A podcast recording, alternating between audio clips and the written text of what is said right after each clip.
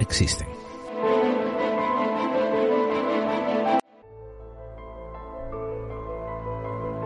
Hola amigos y amigas buscadores y buscadores de claves. Hoy en el programa em, tenemos algo, bueno, como siempre nos gusta decir, tenemos algo muy especial, tenemos algo fabuloso, tenemos algo nunca visto. Tenemos algo que también es eh, partícipe de la serie eh, La dirección que lleva clave 45, que es un poco analizar las cosas forteanas desde los ángulos analizables, sin fantasear. Hoy tenemos um, algo que tiene, que tiene que entrar en el tema, en el cajón desastre, un poco del contactismo. Un poco del contactismo dentro de la creatividad. Así que hoy vamos a hablar de una figura eh, bastante, bueno, una figura relativamente famosa, pero que a su vez poca gente conoce, pero que su obra alcanzó mucha fama, que es complicada, que tiene muchas aristas y que analizar esa figura va a hacernos abrir muchas puertas y tocar muchos palos que no esperábamos tocar. Esta figura es también bastante reverenciada, dada por eh, nuestro compañero de programa, David Santiso. Así que eh, lo hemos traído para que empiece a mojarse los pies también con las introducciones. Hola, David. Hola, aquí estamos. Sí, sí, hoy me van a hoy, hoy toca aguantarme a mí. Sí, sí. Eso está muy bien. Yo creo que no es cuestión de aguantarte, creo que es cuestión de empaparnos de ti, disfrutar de tu sapiencia. Ahí estamos, preparando el enorme y el grandioso Philip K. Esto... Ese es el personaje del que vamos a hablar y cuéntale a nuestra audiencia por qué no le debiera de interesar a ellos. Pues porque es, es peculiar, esto es como cuando... A ver si me sale bien la metáfora, ¿no? Si tú predicas en el desierto, pues eres un iluminado, pero si lo haces en YouTube, pues eres un harto, o un loco, o un jamao, o un magufo, ¿no? Eh, como Philip K. no sabemos dónde colocarlo exactamente, eh, pues yo lo coloco en el... yo creo que aparte del gran eh, escritor que es, yo lo coloco en el, la casilla de un loco maravilloso, ¿no? Y, y sobre todo eso de cuestionarnos la realidad y, y bueno, es un personaje súper curioso, súper peculiar y muy interesante, vamos que hay varios, ¿eh? Yo creo que esto del contactismo no es simplemente cuatro locos que se reúnen eh, el sábado por la tarde para contar sus, sus locuras, ¿eh? O sea, que eh, es un mundo interesante y abarca mucho más y de gente de todo tipo de condición. A mí el contactismo me gusta explorarlo desde el punto de vista de eh, el mensaje de la gente, el mensaje de los contactados y después toda la cultura, toda la cultura que se supura que se crea alrededor de ellos. Que si aprovechaos, que si vende humos, que si vende pelos, que si asociaciones culturales, que si programas, que si vender guiones a Hollywood, etcétera, etcétera, etcétera. Eso, eso, eso es muy digno de analizar. Y hay figuras y hay figuras, y hoy vamos a tocar varias de ellas una vez que acabemos con Philip K. para que la audiencia entienda que esto no es cuestión de hablar solamente, no sabes, del autor, esto es usar el autor como una introducción a un mundo más extenso y más complicado. Sí, y sobre todo los distintos tipos de contactismo, ¿no? Porque eh, contactismo no es solamente con pues con seres extraterrestres, ¿no? También hay contactismo con los muertos o contactismo eh, iluminados o que no saben muy bien, eh, porque Philip K. es uno de estos. Dice, yo no sé qué es lo que me pasa, cada día te cuento una historia, pero yo os la cuento y os la cuento de esta manera que es maravilloso, ¿no? Entonces, sí, e, Estoy completamente de acuerdo con eso que dices, ¿eh? Sí, sí. Y además yo creo que como, como lector o como lector incluso de ciencia ficción que debes yo yo que como presunto escritor, como digo, yo debo empaparme de todas estas cosas. Me da igual si es verdad o no. En el fondo lo que me da, me da igual que sea verdad, entre comillas. Me da igual. Lo que me importa es eh, empaparme de esto, ver cómo escribe, cómo lo describe, cómo lo vive y sobre todo esas cosas que él él ha alucinado para saber, bueno, que, pues otras opciones, otras posibilidades, otros puntos de vista, ¿no? Y pues eso, ese punto de genialidad que está rozando la locura a mí me interesa muchísimo. Estoy, estoy contentísimo de que tú seas la persona que tomó la batuta con este tema. Así que em, vamos a acabar esta introducción porque yo no sé si tú te acuerdas, pero yo me he hecho el, el me he prometido a mí mismo que a partir de esta temporada las introducciones van a durar menos de 10 minutos. Y, y sí, vamos bien por ahora.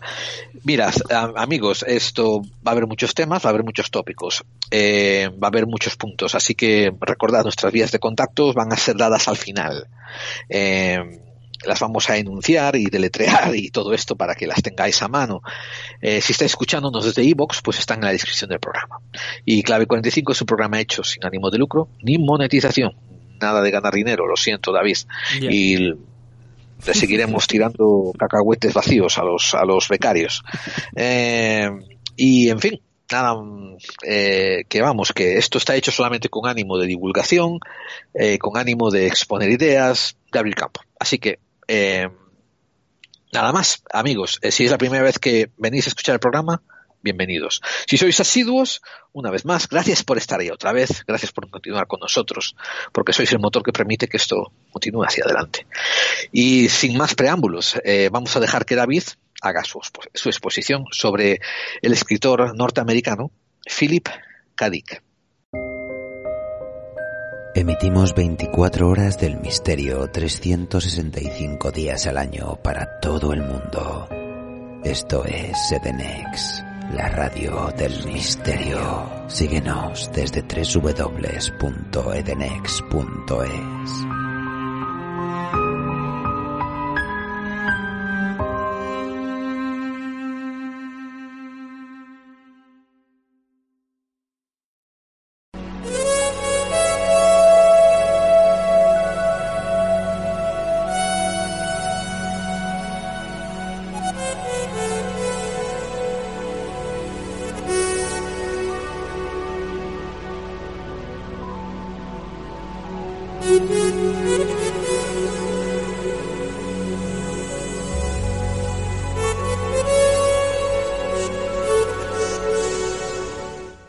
Bienvenidos a Clave 45,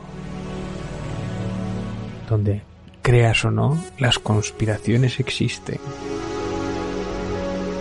Pero ¿existen en tu mente? ¿Existen en la realidad?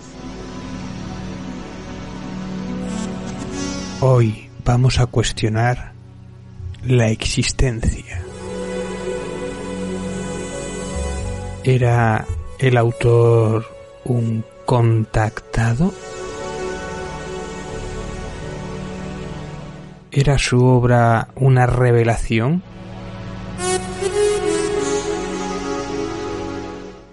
¿Había una inteligencia universal que guiaba los escritos de Philip K. Dick?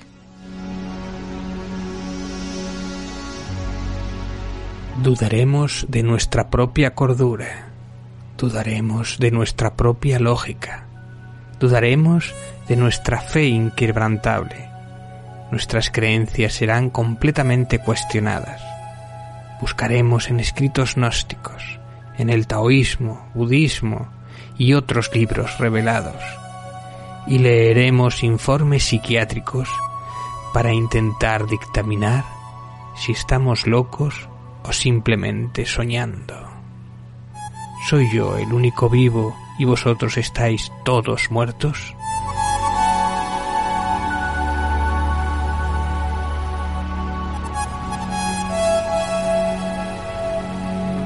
Lo que estamos viendo y sintiendo forma parte de un software, forma parte de una realidad virtual ¿Qué es verdad? Si tus recuerdos han sucedido o no. Si cuando estás durmiendo en realidad es la realidad, cuando estás despierto es el sueño. E incluso si el morir es el propio despertar.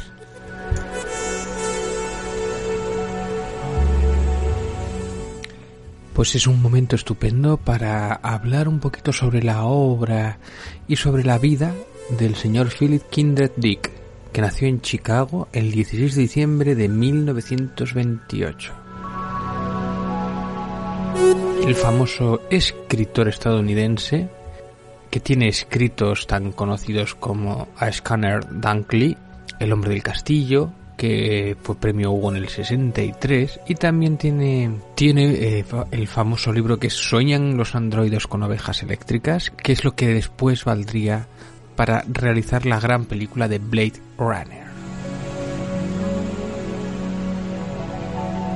Entre ellas tiene más de 36 novelas y 121 relatos cortos.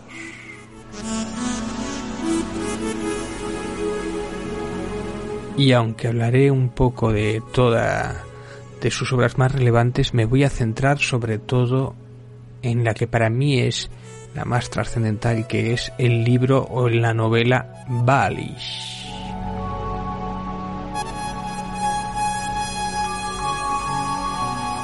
Un autor que siempre, sin estando diagnosticado, se ha rozado la paranoia, la esquizofrenia y las alucinaciones.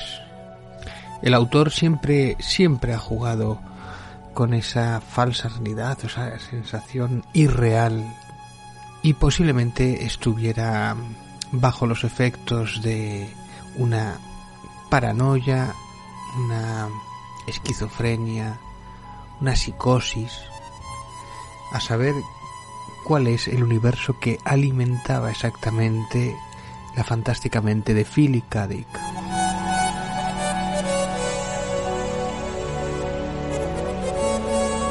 Un autor muy influyente, sobre todo en, en el fenómeno cinematográfico. Podemos recordar algunos relatos, no solamente Blade Runner, sino por ejemplo Total Recall. Podemos también recordar que está basado en Podemos recordarlo por usted, al por mayor. Podemos hablar de Screamer, que es el está basado en el relato de la segunda variedad. Podemos hablar de Minority Report, Minority Report, que es el informe de la minoría, su relato del 56. Paycheck, que es el su relato de la paga.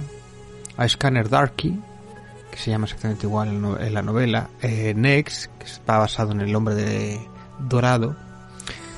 Podemos hablar de mm, Screamer, de Hunting, podemos hablar influencias no directas de sus relatos, pero por ejemplo de Olvídate de mí, en la película que también se, eh, en inglés se llama Eternal Something of the Spotless Mind, del director Michael Gondir, que es eh, la historia de Charlie Kaufman, que es el eh, está protagonizado por Jim Carrey, Kate Winslet, Christy Dance y Elijah, Elijah Wood. Buffalo también está por ahí. Es una de esas películas curiosas que siempre se está pues jugando con eso de qué parte es real y qué parte no. Y curiosamente sea esta última película, sin ser basada directamente en sus relatos, en ninguno, quizás sea el, uno de los pocos que tenga el espíritu más fiel del autor, ya que normalmente sus películas o las supuestas películas basadas en los relatos de Philip han traicionado su esencia. Incluso Blade Runner es una versión que tiene tiene bastantes eh, diferencias con el relato original. Y de hecho, la única película que de verdad coge todo el espíritu y es un buen y es realmente fiel al libro, que es una mirada a la oscuridad a Scanner Dunkley, que está protagonizada por Kenny Reeves, Winona Ryder, Woody Harrison, eh, Robert Downey Jr., que está hecho por Rotoscopia. Y ya os digo, con ese final agridulce y ese desarrollo argumental que tiene, es realmente la única que de verdad es fiel, fiel a lo que es el, libro original. Es la excepción. No ocurrió así con Nex o con ese remake horrible de Desafío Total, que es terrible.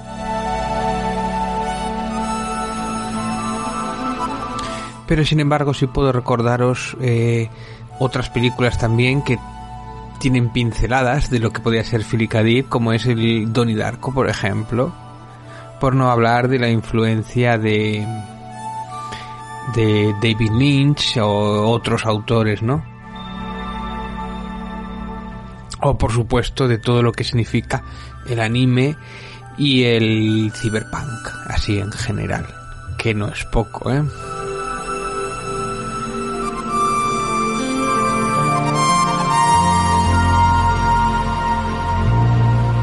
Bueno, pues este es el mundo de Philip K. Vamos a ir analizándolo y desbrozándolo un poquito. Un autor que me encanta, uno de esos autores que si no fueran por el genio y por la cantidad de obra ingente maravillosa que tiene, la mayoría de la gente lo tomaría por un loco. Entonces sí que me gustaría saber o intentar descifrar hasta qué punto la genialidad y la locura se cruzan para poder dar paso a obras maravillosas. Además es un, un momento estupendo para poner de banda sonora a Evangelins, a Evangelis, que siempre, siempre es un placer escucharles. Y en YouTube, si no se me quejan de derechos de autor y mierdas de esas, pues siempre es una buena excusa para, para escucharlos. Bueno, pues el señor Philip que por cierto murió en el 1982, es uno de esos personajes contactados. No sabemos muy bien por qué. Pero su historia es auténticamente fascinante. Es tan fascinante como, como sus propias novelas. De hecho, yo he de confirmaros una cosa. Hay algo, es un secreto a voces, que solo sabemos los algunos autores, algunos escritores o aspirantes a escritores. Y es que en realidad los autores no creamos, los autores, los guionistas, los escritores no creamos, no nos inventamos las cosas para plasmarlas en un papel, sino que las robamos literalmente. Cogemos partes de nuestra vida, esencias, historias que hemos leído, le damos una vuelta, un poquito de aquí, un poquito de allá, o de la realidad que vivimos, o de situaciones que nos han ocurrido, las rebozamos un poco y eso es lo que transcribimos en una historia. Por lo tanto, lo que es una narración, un libro, un escrito, un cuento, es el reflejo, es el reflejo tal cual de lo que es el autor. Y nunca, nunca mejor dicho en este aspecto del señor Philip K. Dick. El señor Philip K. Dick siempre se está, en sus novelas, está reflejado, siempre se está preguntando si la realidad existe. ¿Es esto que estoy viviendo real? O jugando con las memorias. No sabes eso que piensas que ha ocurrido, si ha ocurrido de verdad o no, aunque en evidencia te va a, a, influir exactamente igual. Por lo tanto, para ti sí ha ocurrido, aunque para los demás no haya ocurrido. Un lío. Esto que nos está ocurriendo, la sensación de realidad o irrealidad que estoy viviendo, me la estoy planteando hasta qué punto nuestra existencia puede estar siendo manipulada como si fuera un juguete, un maniquí, como si fuera un, un guiñol o como si fuera un software hecho por ordenador, una simulación. O hasta qué punto eh, todo lo que afecta a mi cerebro, que al fin y al cabo es el culpable de mi percepción de la realidad, ¿es esa la realidad? O sencillamente el cerebro le llega una información que transcribe o que filtra y es el filtro que nos llega de una realidad que sí existe. ¿no? Hay siempre la cantidad de mm, preguntas que se hace a lo largo de sus novelas, a lo largo de sus relatos, el señor Philip K. Dick.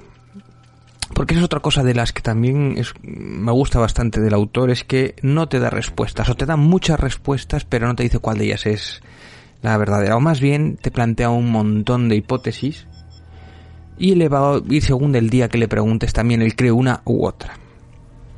Pero vamos a ir desgranándolo poco a poco. Uno de los primeros apuntes es que al nacer él tenía una melliza que muere siendo muy joven. Ellos eran dos mellizos que de los mellizos más primerizos más pequeños que lograron él que logró salir adelante, ¿no? Desafortunadamente su hermana no no pudo salir adelante, era muy pequeñita y murió. Entonces él siempre ha tenido a lo largo de su historia ese como ese lado femenino, ese mellizo esa melliza femenina como que le pregunte, tiene conversaciones con ella y le hace revelaciones, ¿no? Y su lado femenino como algo siniestro, como algo fantasmagórico. Y de hecho en sus novelas en varios puntos eh, sale, sale una, una niña o una chica con el pelo largo negro y sale reflejado simbolizando precisamente la muerte de su hermana melliza, ¿no? Ese reflejo oscuro, siniestro.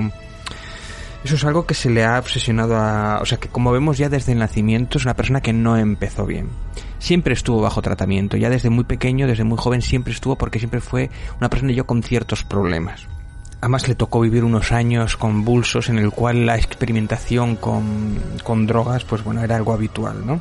Estoy hablando de los años 50, de los años 60, de los años 70, lo que es el mundo hippie de aquel entonces, con todo lo que eso conllevaba. Y de hecho, él era un experto en drogas.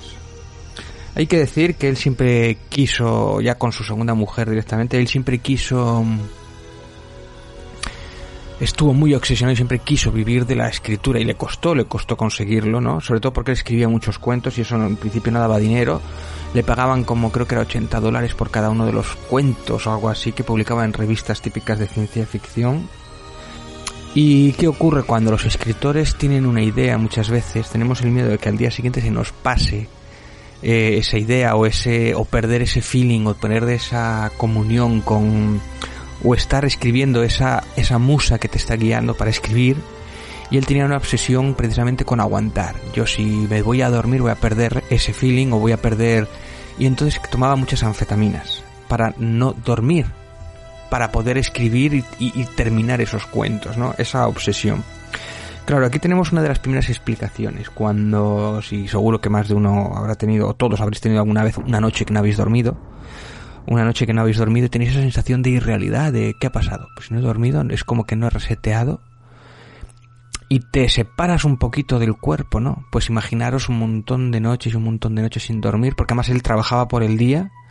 Él trabajaba después también en una tienda de discos y escribía por la tarde-noche, ¿no? O también trabajaba con su mujer, ayudaba. Entonces igual estaba cuatro o cinco, cinco días sin dormir y de pronto tenía que dormir 24 horas seguidas, ¿no? Imaginaos eso para lo que es un cerebro que se descoloca y se, disasocia, ¿no?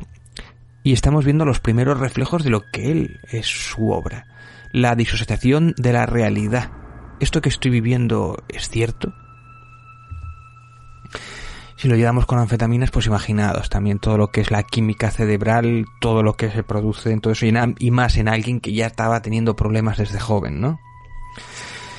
También tiene un episodio muy curioso en el cual él eh, llega a su casa, bueno, al ser un escritor de ciencia ficción, esto claro, aquí se mezcla un poquito con un poquito de verdad, alguien que tiene un problema de mm, esquizofrenia, de obsesivo compulsivo, de, de manía persecutoria, pues eh, aparte que jugaba con las drogas, pues en un momento da, pues alguien entra en su casa, le roba, le, le pasó dos veces creo además, pues él dice que es el, lo típico, que es el, el pues es la CIA que le está investigando y persiguiendo, pues bueno, pues porque igual es un poquito, pues un poquito que igual, eh, como es en una época en la que persiguen comunistas y están investigando sobre todo muchos autores, porque había muchos autores comunistas, gente peligrosa, con ideales, bueno, eso es lo que decía la CIA, ¿eh? que después hay de todo, ¿no?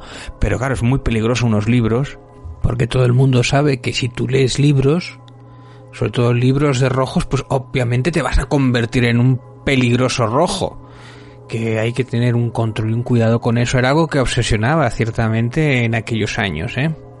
Ahora después, años después, se han dado cuenta que como la gente no lee los libros, pues ya estos autores no les hacen caso ni, ni los investigan, ni los persiguen, ni, ni, ni nada, ni les ponen micros, ¿no? Pero había un momento en que era esa obsesión de que estoy siendo espiado por la CIA, cuando posiblemente hubiera sido por un problema de drogas o porque alguien, bueno, pues que también el propio Philip K. Dick, según el día que le pillaras, pues te decía, no, pues va a ser por un tema de drogas. Al día siguiente, no, pues va a ser la CIA. Dice, no, pues van a ser los rusos que, que me están investigando porque no sé qué, no sé cuánto. O hay una criatura, bueno, allí le gustaba, plan, a él le gustaba plantear teorías. Así. Las despanzurraba y de eso después salían ideas, ¿no? pero después la solución o, o sea aquí tampoco es que fuera Sherlock Holmes o no tuviera una o, o no llegara a una conclusión definitiva eso tampoco le interesaba en exceso ¿eh? Bien, eh, también hay que decir que era un antimilitarista, filósofo y también era bastante religioso. Le gustaba ir a misa y una de las obsesiones, lo que pasa es que era gnóstico. A él le gustaba esto del gnosticismo, es decir, era religioso pero de lo suyo, no de lo de los demás.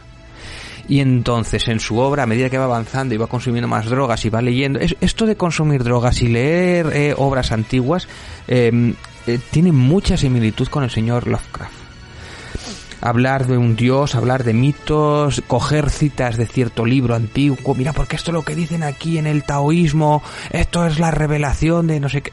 Eso lo hace Lovecraft, lo que pasa es que Lovecraft lo guía sobre todo, sobre todo hacia el terror, al terror también esos dioses omniscientes o esos dioses que están en, en distintos planos de existencia, tiene cierta similitud con el señor eh, Philip K. Lo que pasa que él se va a una a un punto mucho más metafísico.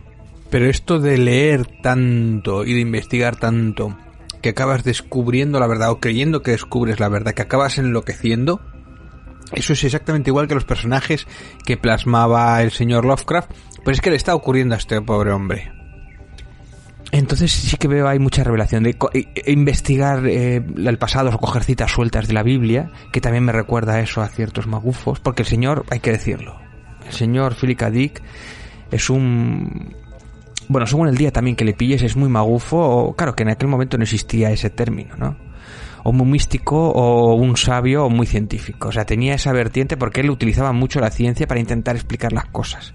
Pero ya os digo que no le interesaba en realidad llegar a las conclusiones porque igual también le rompes el encanto. Claro, para un escritor, si llegas a una solución que es bastante científica, dice, bueno, ¿y de qué escribo si no entonces?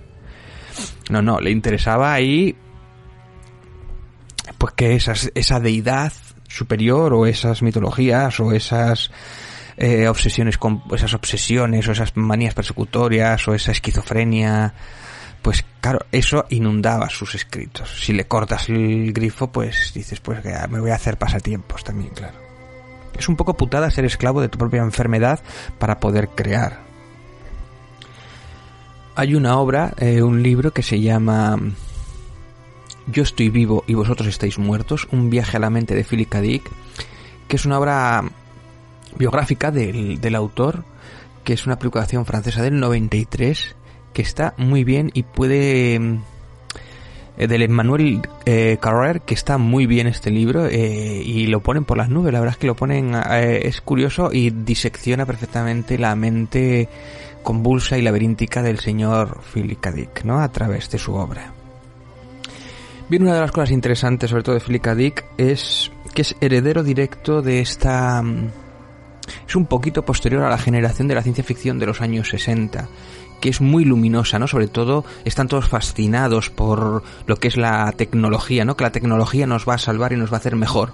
Sin embargo, Philip K. Dick eh, le da una vuelta a eso. Y si bien empieza escribiendo ese tipo de relatos, él se mete más en el trascendentalismo, poder ascender eh, o, esas deidades o esas cosas superiores y lo mezcla con filosofía y sobre todo diciendo que el futuro no tiene por qué ser luminoso ni la tecnología tiene por qué ser exacta, tampoco, o sea, no tiene por qué ser precisamente benigna. Tampoco la crítica no, no es algo que se adelante precisamente a, a Black Mirror, Black Mirror sí que es una crítica feroz a la tecnología, ¿no? De cuidado, cuidado con la tecnología, sino que es una herramienta. Yo creo que puede ser para bien o para mal. Habla del transhumanismo, habla de de otros mundos, de universos. Es de los primeros también que habla de. Ya lo hacía Lovecraft, ¿no? Lo hacían otros autores, pero el utilizar otros universos o las distopías, ¿no? Tiene ese primer éxito que tuvo ese premio Hugo, que era El hombre del castillo. Eh, ¿Qué hubiera pasado si eh, los nazis hubieran ganado la Segunda Guerra Mundial y cómo hubiera sido Estados Unidos en aquel momento, ¿no? Que es una obra capitular, yo creo, incluso en la literatura americana. Y de hecho tenéis una serie, aunque se salta bastante el canon, de no hace mucho en Amazon, creo que va por su tercera temporada. Yo la abandoné esa serie, no me acabo de cuajar. Pero es una obra capitular y conozco a varios autores que es uno de sus libros de referencia. La distopía de aquí también podemos empezar a opinar o empezar a, marcar un género, ¿no? Esa ciencia ficción distinta que nos sirve para, mm, para pensar. No es solamente un divertimento, ¿no? Para trascender.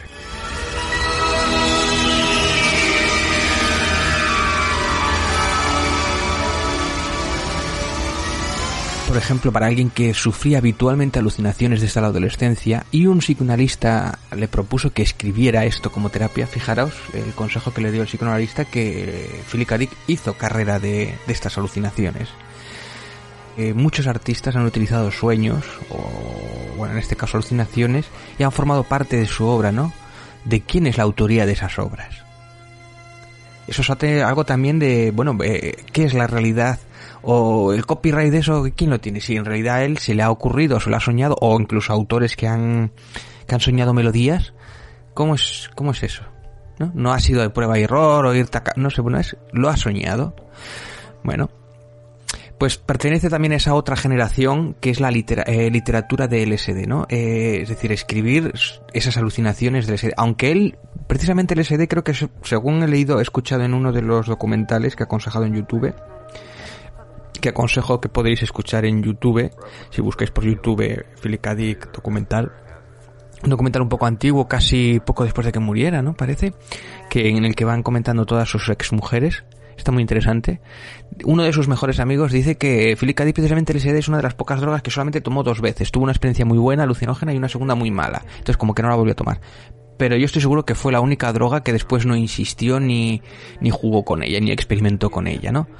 Pero es el hecho de que con esas alucinaciones él afirmaba que ha sido visitado por entes del otro lado.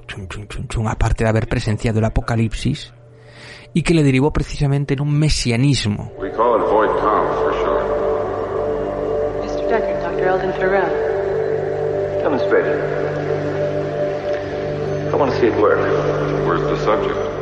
Eh, pero un mesianismo un poco especial. Hay una mezclanza ahí. Por cierto, me recuerda vagamente al señor Anton Parks. Lo que pasa es que es un Anton Parks que el Anton Parks no me parece que esté loco este sí que es como que está, bueno, loco. Loco es una palabra un poquito,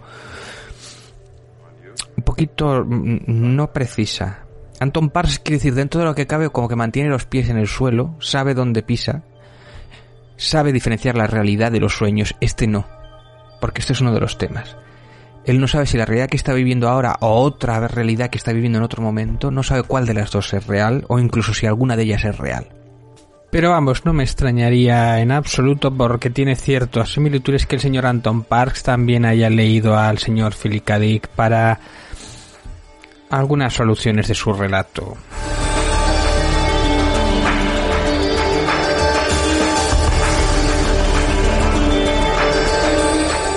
Siendo un poquito posterior a los Isaac Asimov, que son más... Si este es más filosófico, Isaac Asimov es más científico, más más de universidad, más universitario, más... Para mí son los... Eh, como la enorme de Isaac Asimov, Arthur C. Clarke y aquí el señor, eh, el señor Philip K. Dick, ¿no? Son estos tres que son incluso son casi contemporáneos, Isaac Asimov es un poquito antes, ¿no? Pero junta esa triada de autores de ciencia ficción que yo creo que leyendo a esos tres autores básicamente estás viendo que han salpicado todo todo lo que estamos viviendo ahora, sobre todo en el cine, ¿no? Que hay una oleada de ciencia ficción maravillosa, ahora que tenemos los efectos especiales para, para desarrollarlos y tenemos los la valentía para plasmarlos en, en pantalla, ¿no? Incluso la propia Star Trek, ¿no? Eh, también utiliza mucho de estos recursos, de estos tres autores o de, de, de esa generación, ¿no? Y de hecho pues, tenemos al señor Orson Scott Card también coge muchísimas cosas de estos, ¿no? O sea que son tres autores que para mí son vitales, vitales para la ciencia ficción moderna y no solamente para la americana. el anime, el anime, lo que es el anime, es que el, anime sobre todo de los 90 y del 2000, podemos hablar de Alita Ángel de Combate, podemos hablar de Ghost in the Shell, que a su vez todo esto se ha ido después reflejando en Matrix, en Matrix. Vamos a ver, yo estoy leyendo a Philip y estoy viendo Matrix y es un copy-paste directamente. Por eso mucha gente que descubrió Matrix precisamente se flipó porque, hostia, yo esto, ¿cómo se le ha ocurrido? Esto es una idea revolucionaria, esto... Bueno, pues digamos que Matrix es una versión para dummies, para tontos o para... para... muggles de la ciencia ficción clásica, ¿no? Que es esta. Y nada que no habíamos visto, por supuesto, antes en, en, manga o en anime. Yo Filicadí lo descubrí a través del manga en los 90, ¿no? Eso de replantearse la realidad. O distintas realidades, ¿no? Que hay distintas maneras de contar las historias. Bueno, pues eh, si en Blade Runner o en El hombre que soñaba con ovejas eléctricas hablamos precisamente de qué es ser humano, si las máquinas pueden ser humanas, pueden tener sentimientos, si se debe de tener respeto por las máquinas, si se les debe de tener, si pueden tener derechos, ¿no? Si son esclavos o no. Todo ese planteamiento, que tarde o temprano, eso es otra curiosa y hace una de las cosas que mm, el señor Flicadi sea completamente actual, es que mm, es que eso va a llegar y no estamos muy lejos. Eso salpicó también en muchos de los capítulos, ya os digo, de Star Trek, ¿no? Cuando nos planteamos si la inteligencia artificial deberá de tener sus derechos, habrá un día un juicio, de hecho hay un capítulo de Star Trek que lo plantea, hay un juicio en el cual una máquina puede ser desmontada porque es una posesión o si realmente es una entidad y es un ser vivo y tiene sus propios derechos como ser vivo.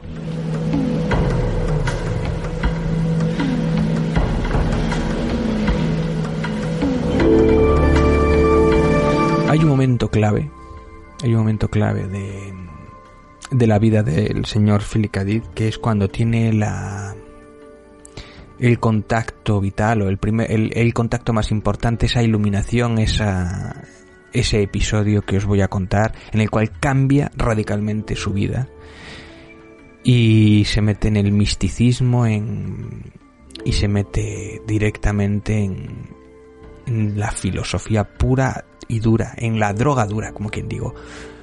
Fumarse muchos porros seguidos provoca este tipo de trascendencias. Os quiero leer el episodio, esto lo he sacado de todoliteratura.es. De conexión Valis, el cerebro bilateral de Philip K. de Valis, vamos a hablar, porque aquí es donde nace la idea.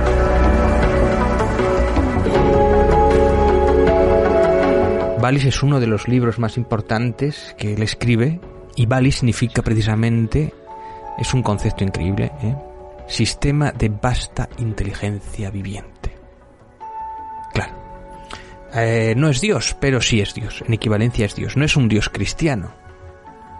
Bien, os voy a contar cómo es la historia. Sucedió al regresar de una consulta de un dentista. A él le habían extraído la muela del juicio anestesiándole con pentotal sódico, un barbitúrico de efectos hipnóticos, también conocido como el suero de la verdad. Una vez en casa y puesto que el dolor no cesaba, telefoneó a la farmacia. Quería un analgésico más fuerte. Esto es algo que él hace habitualmente. ¿eh? Él lía a los farmacéuticos, a los médicos para que le receten. Y es él el que pide la medicina. ¿eh? O sea, él sabe incluso más que los médicos sobre las drogas, ya os digo. La empleada que se lo trajo llevaba un colgante con el signo del pez Vesica Piscis, el emblema de los primeros cristianos, pues pertenecía a un culto evangélico. Al verlo, Phillips experimentó un shock semejante al de Pablo de Tarso, ahí estamos. En su camino a Damasco, el pez comenzó a irradiar una luz rosada tan intensa que perdió la visión. Esa luz cegadora invadía la totalidad de su mente, como un ser de otro mundo dotado de inteligencia. Chum, chum, chum, Vamos, un bahío, lo que es un, un. Que se le fue, que se le fue. Estaba sufriendo una crisis psicótica producida por el pentotal. Según la medicina, sus efectos son ultracortos y más aún inhiben los neurotransmisores excitadores. La excitación de Phillips, por el contrario, fue a más. Según sus propias palabras, la habitación entera se pobló de destellos de electricidad estática mientras sentía que esa luz inteligente comenzaba a hablarle con la fuerza de una epifanía, como si hubiese estado loco toda mi vida y de repente me hubiese vuelto cuerdo. La visión le sumió en un estado delirante que se prolongó tres días y que calificaría como una revelación del Apocalipsis. Se vio como un esenio del siglo I perseguido por Roma, que decía llamarse Tomás. Se vio morir, ejecutado por estrangulación, en los subterráneos del Coliseo vio el rostro de Jesucristo en majestad y se asomó a su propio idios cosmos.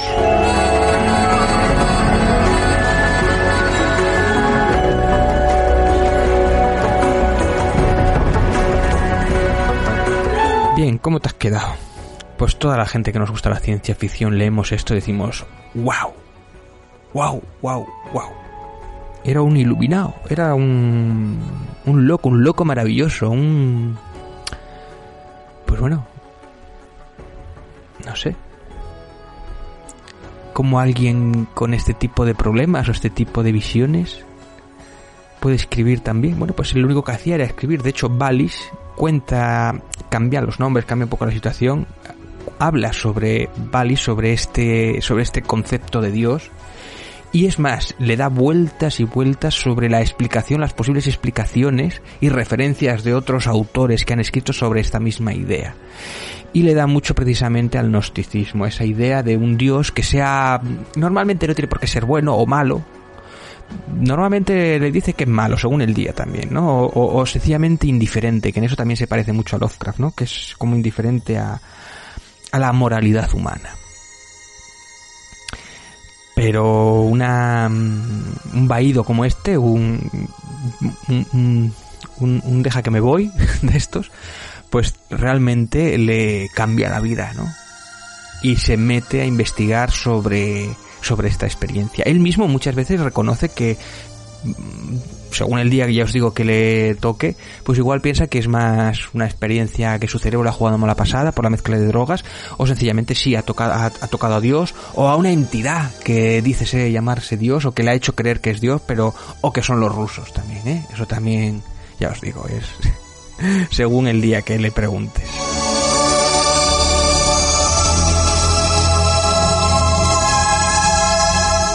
El caso es que con su experiencia siendo el señor Tomás en el siglo I, él es cuando empieza a dudar, bueno, pero mi realidad cuál es? De hecho, en Valis lo comenta. Mi realidad, esta, este mundo, él se llega a plantear, el mundo en que vivimos en realidad estamos en el siglo, o sea, estamos en el siglo I, estamos en el año ciento y pico, porque, porque todo lo más es una simulación. Esto no, como Matrix, o sea, lo mismo que Matrix. Pasa que Matrix lo, lo pone que es en el año 1900 y pico. O sea, y, mi verdadera existencia es la de Tomás, cristiano este que está siendo perseguido. Y él no diferencia, no sabe cuál de las dos es la realidad. O peor aún, llega a pensar que la realidad es su vivencia como Tomás y el sueño o la irrealidad es esta vida en los años 70. O sea que es fascinante.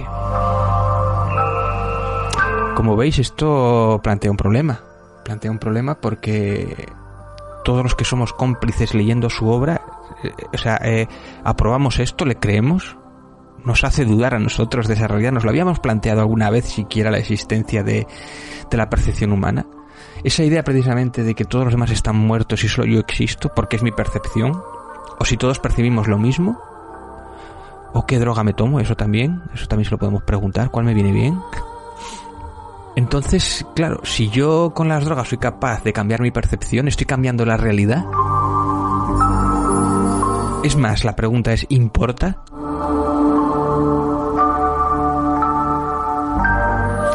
Sobre Valis hizo varias novelas o es una, una referencia mutua de, de los en sus libros, ¿no? Es decir, es algo que que le da vueltas y le obsesiona, le obsesiona y, y os digo que mezcla muchas mitologías. Ahí de empieza a hablar de los Dogon. O sea, es que yo cuando leía, cuando vea que dice, no, no, si es que posiblemente la deidad cristiana era de los Dogon, de, de la región central de Mali.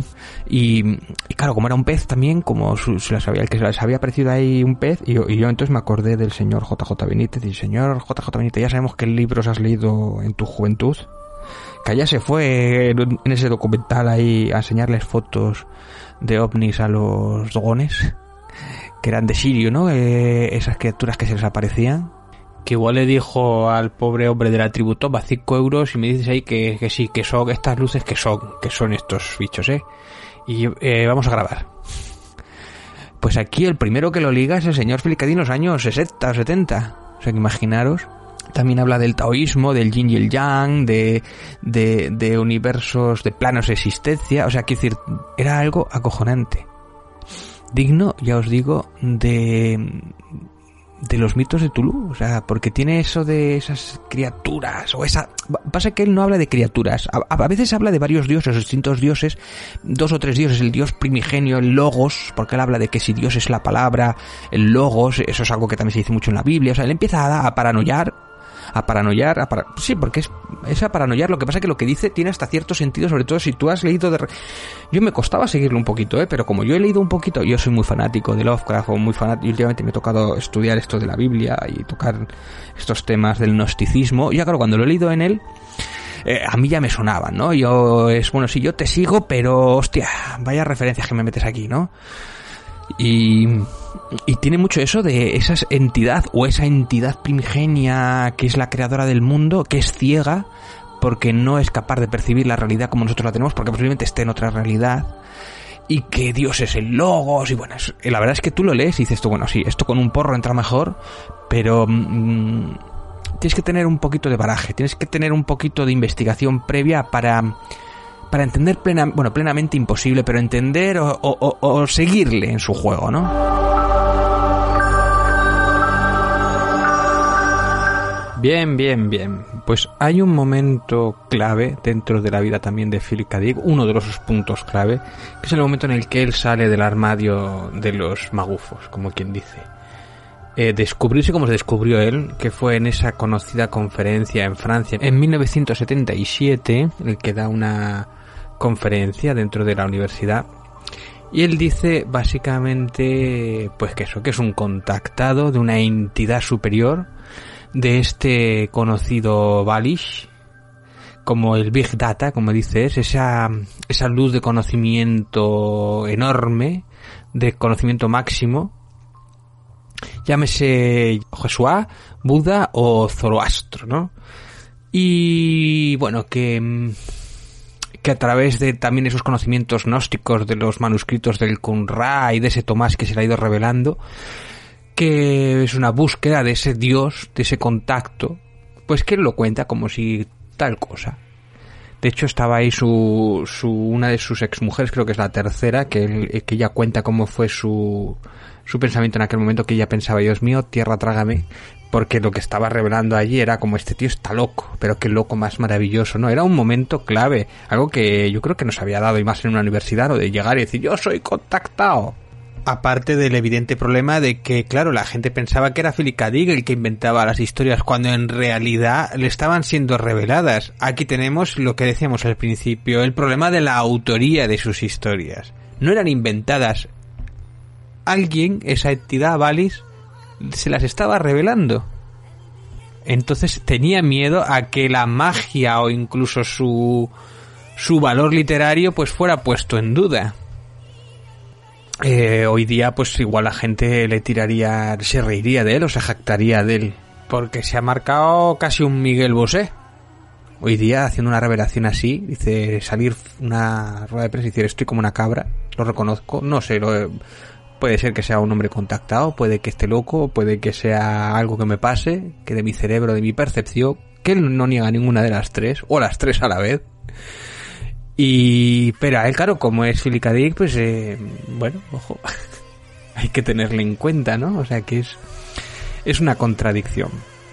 También quiero hacerme eco. Eso, esa conferencia la podéis ver en YouTube, si la buscáis, está entera en YouTube, ¿eh? Incluso en, el documental que os decía antes, también hay extractos de esa conferencia. Eh, mira, hay una, una carta en 1977, la carta a Joan, en el que Philip cuenta que la voz de Tomás le llega como un disco rayado que se repitiera una y otra vez el mismo mensaje. Me decía que dos fuerzas opuestas se combatían en nuestro mundo desde el origen, los hijos de las tinieblas contra los hijos de la luz. Yo era el testigo de un enfrentamiento cósmico cuyo teatro eran las arenas de la historia. Por supuesto, era un hijo de la luz que había olvidado su identidad. Ahora sabía por qué y para qué estaba allí. Así conocí a mi verdadero padre, el programador. El programador, por supuesto, era Balish. Bueno, pues tiene ese tipo de cosas que, claro, yo lo escucho y yo me quedo flipando, como lo dice. Dice, bueno, yo me da igual si es verdad o no. ¿Acaso importa que sea verdad? Eso junto con toda esta paranoia también tiene una parte que retomamos a esa gemela muerta eh, desde, desde su infancia, con la cual que tiene conversaciones, ¿no? En algunas cartas hace referencia a ella, incluso en algunos relatos, y el diálogo con, con esa hermana muerta pues era permanente. Y también se preguntaba que por qué, por qué no sobrevivió, por qué no sobreviviste tú y no yo, o sea, sobrevivía ella refiriéndose a su hermana, eh, porque es como que él se sentía que por culpa de él había muerto su hermana, ¿no? Es esa dualidad que tiene Eso de los gemelos primordiales, que se manifiestan como la oscuridad y la luz, el imperio y la sabiduría. Que eso ya os digo que está constantemente plasmado y salpicado. Habla sobre la mente cósmica, el plerorama de los gnósticos. Bueno, pues tiene una serie de, es decir, es, una paranoia, pero está muy bien documentada y muy bien escrita y muy bien explayada, ¿no? Y es filosofía pura y dura. O sea que con el amigo. También otra de las cosas que, eh, bueno, no se suele hablar mucho es precisamente de que estuvo ingresado varias veces en sanatorios. De hecho, se, se expone en, el libro de Valis, lo pone, ¿no? Y está en el sanatorio hablando con los médicos y conoce... Es una cosa normal casi para él, ¿no? Y también tuvo varios intentos de suicidio. Él tenía una gran predilección por juntarse a mujeres que necesitaban ser salvadas o que estaban prácticamente condenadas, ya fueran neuróticas, no sé por qué le obsesionaba y le atraía mucho las mujeres neuróticas o con, con problemas. Es decir, si ya él tiene problemas, juntarse con otra persona que tiene más problemas todavía, y gente que necesitaba ayuda cuando él era el que necesitaba ser salvado también, era como, no sé, asomarse al precipicio y tirarse de cabeza, ¿no? Eso era provocaba esa ese siempre ese desastre. Por eso tuvo siempre muchos divorcios no siempre se casó y se divorció varias veces por sus problemas con, con las mujeres. Era como buscaba esa neurosis o esa locura como parte de su forma de entender el mundo no una psicosis orgánica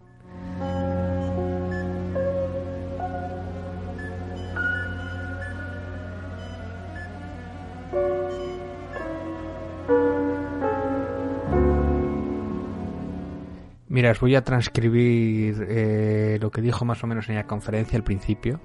Empezó diciendo, contó la experiencia que tuvo con lo del pez iluminándose, con lo del símbolo de los peces y tal. dice, ¿son ustedes libres de creerme o no? Pero les doy mi palabra de que no bromeo. Esto es serio y muy importante. Estoy seguro de que aceptarán ustedes al menos que es incluso sorprendente en que pueda proclamarles tal experiencia. La gente pretende a menudo recordar vidas anteriores. Yo creo más bien recordar un presente muy, muy diferente. No conozco a nadie que haya efectuado una declaración así antes que yo, pero tengo la sospecha de que mi experiencia no es única. Lo que quizás sea único sea el hecho de que yo quiera hablar de ella.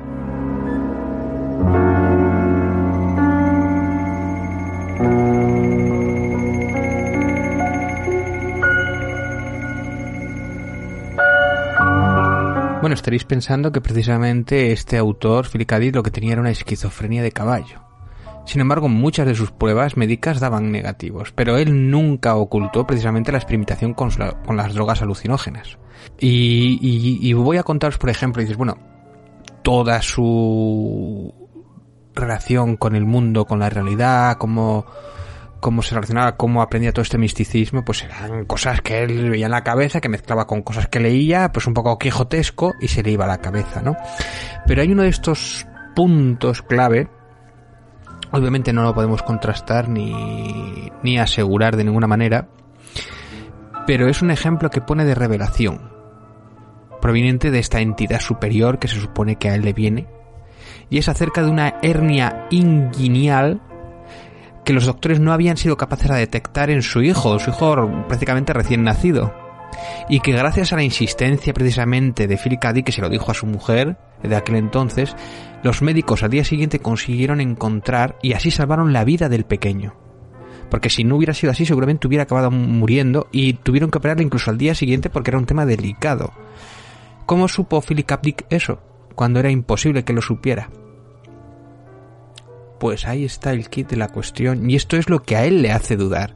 Cuando él duda precisamente de, de si estoy loco, pues estoy loco porque esta información que se me ha sido revelada, que me ha sido revelada, ¿por, qué es cierta?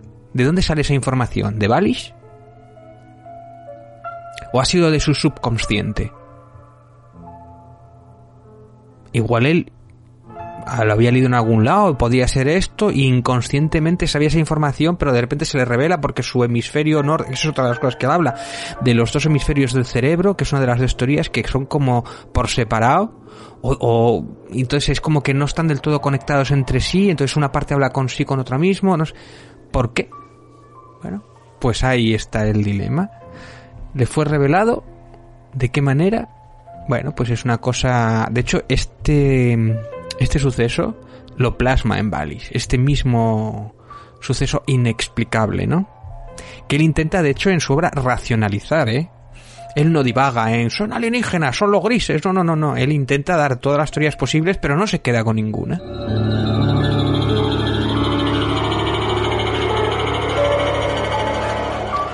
Y curiosamente un autor que ha sufrido muchísimo a lo largo de toda su vida, que mayormente fue pobre casi toda su vida también, y fue justamente en la recta final cuando empezaba a despegar su obra comercialmente, ¿no?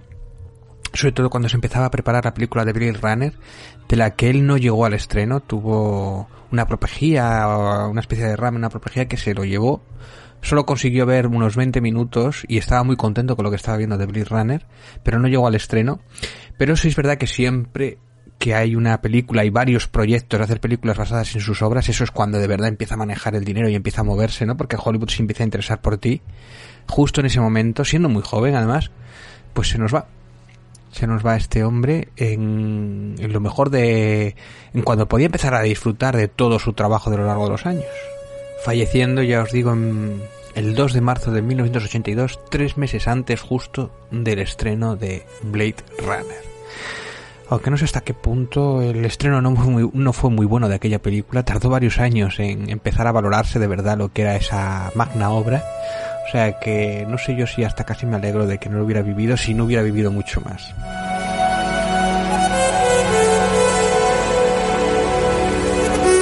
Mira, quiero leeros algunos de los pasajes, sobre todo de Balish, que para mí es una de sus obras más trascendentales, ¿no? Y que me ha llamado la atención. En otras palabras, el universo mismo y la mente que lo sustenta está loco. Por tanto, alguien que mantenga contacto con la realidad, por definición, mantiene contacto con la locura. La irracionalidad lo impregna. En esencia, Fat vigilaba su propia mente y la hallaba defectuosa.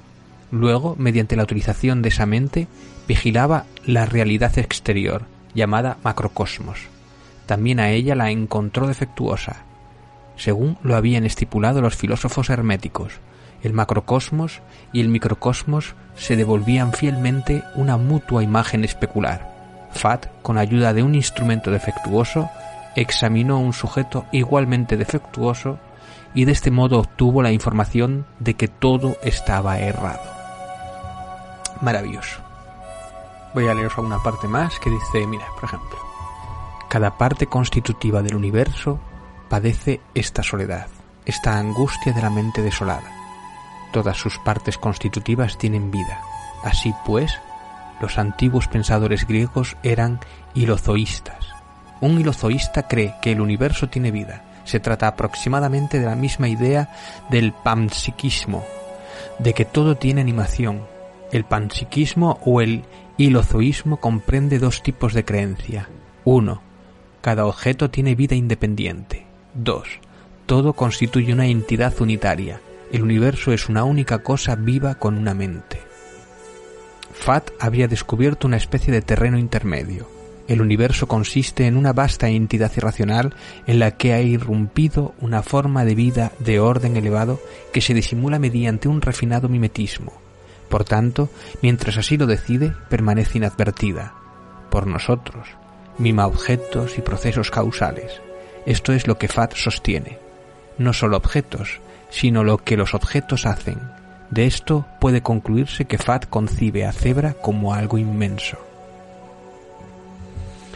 Al cabo de un año de análisis de su encuentro con Zebra, o con Dios, o el Logos, o lo que fuere, Fat llegó primero a la conclusión de que había invadido nuestro universo, y un año más tarde se dio cuenta de que estaba consumiendo esto es, devorando nuestro universo.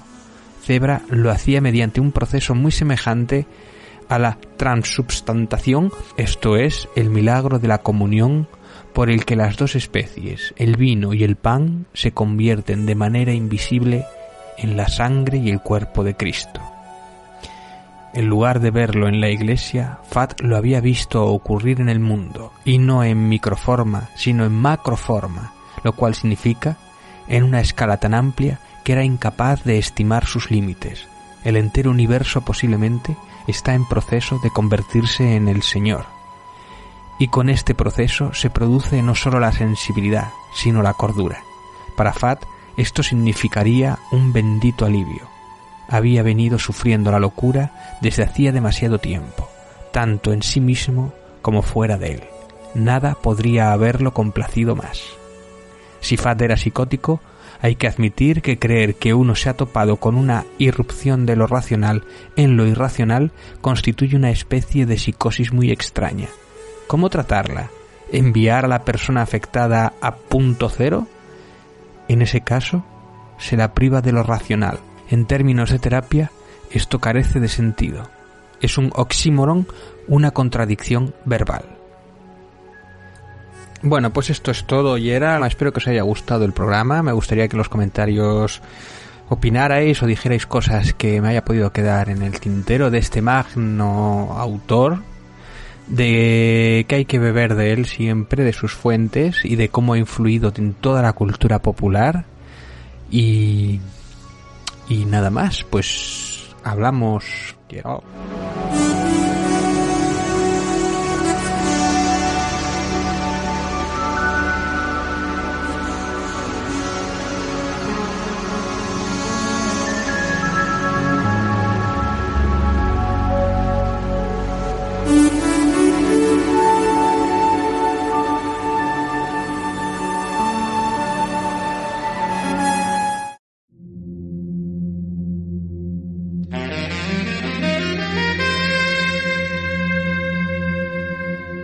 Estás escuchando Clave 45. Clave 45. Clave 45. Clave 45.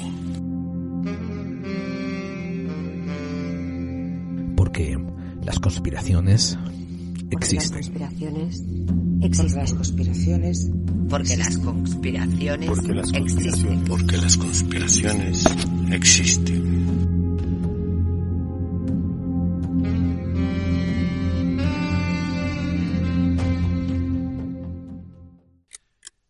Chaos. It's a beautiful, balmy Southern California summer day. It's 80 degrees.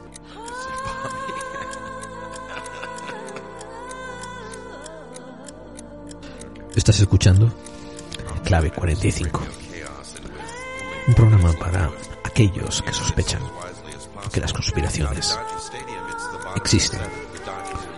Y si quieres que este programa se emita por tu estación de radio, ponte en contacto con nosotros. La red de estaciones que emiten Clave 45 va creciendo semana a semana, mes tras mes.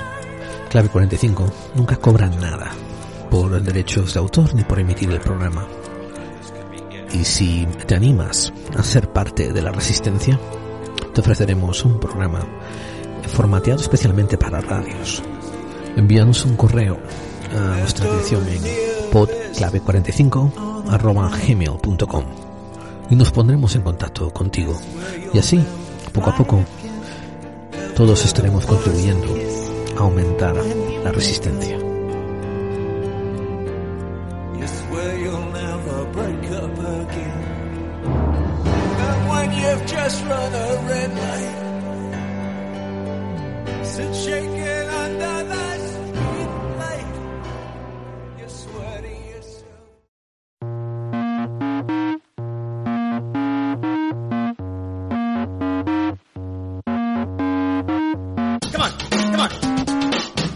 directsimdonna att lovarulta soma.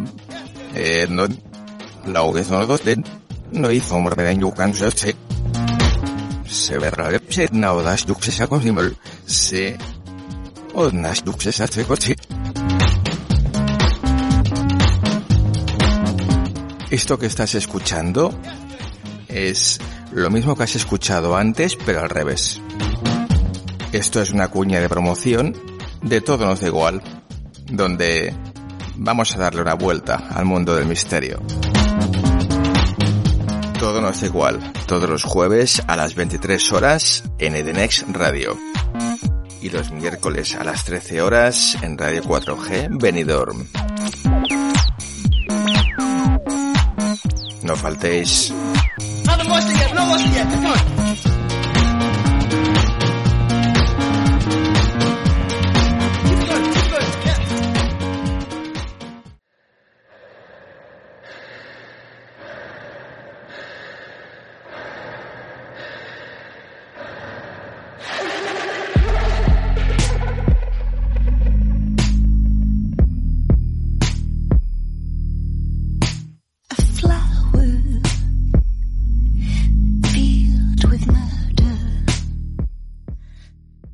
Bien, después de este fabuloso monográfico tan bien detallado y sobre todo entrando en tanta buena materia sobre este autor tan importante, eh, hemos dado relevancia, eh, y estoy haciendo un, un resumen, David, eh, hemos dado relevancia a lo que has comentado sobre su obra.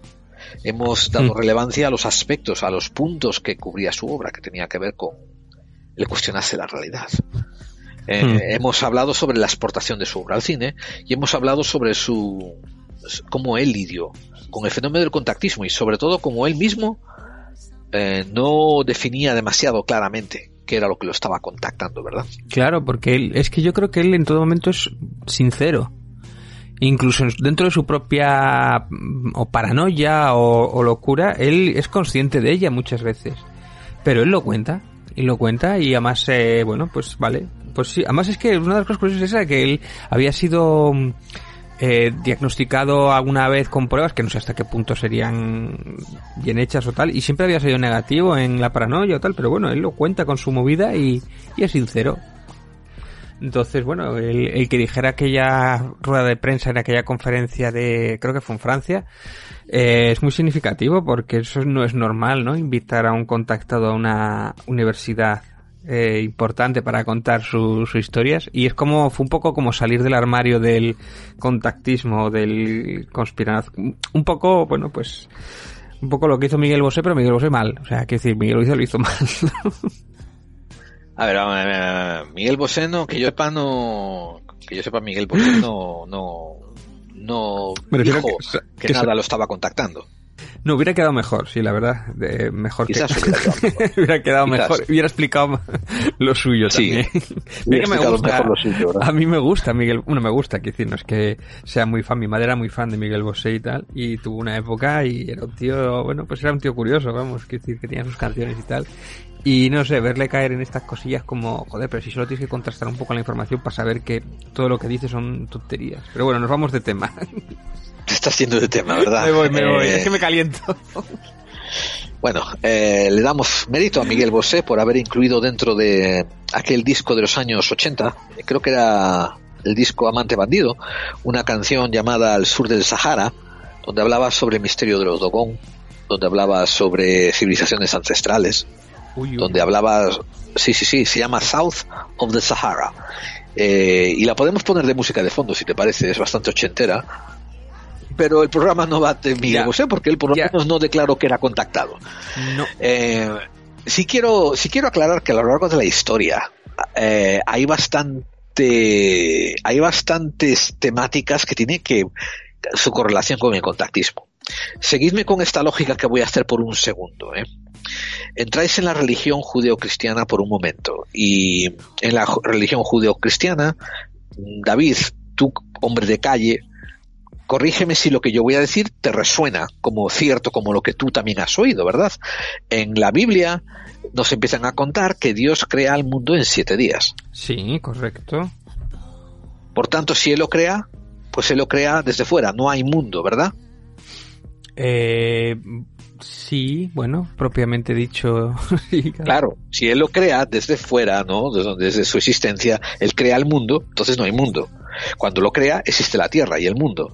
Entonces, Dios está fuera de este mundo, existe fuera de este mundo. Por tanto, Dios es extra, Es terrestre. alienígena, es alienígena. Yo también lo había pensado eso. También. Ya ve, ya ve también es de fuera. Sí, sí.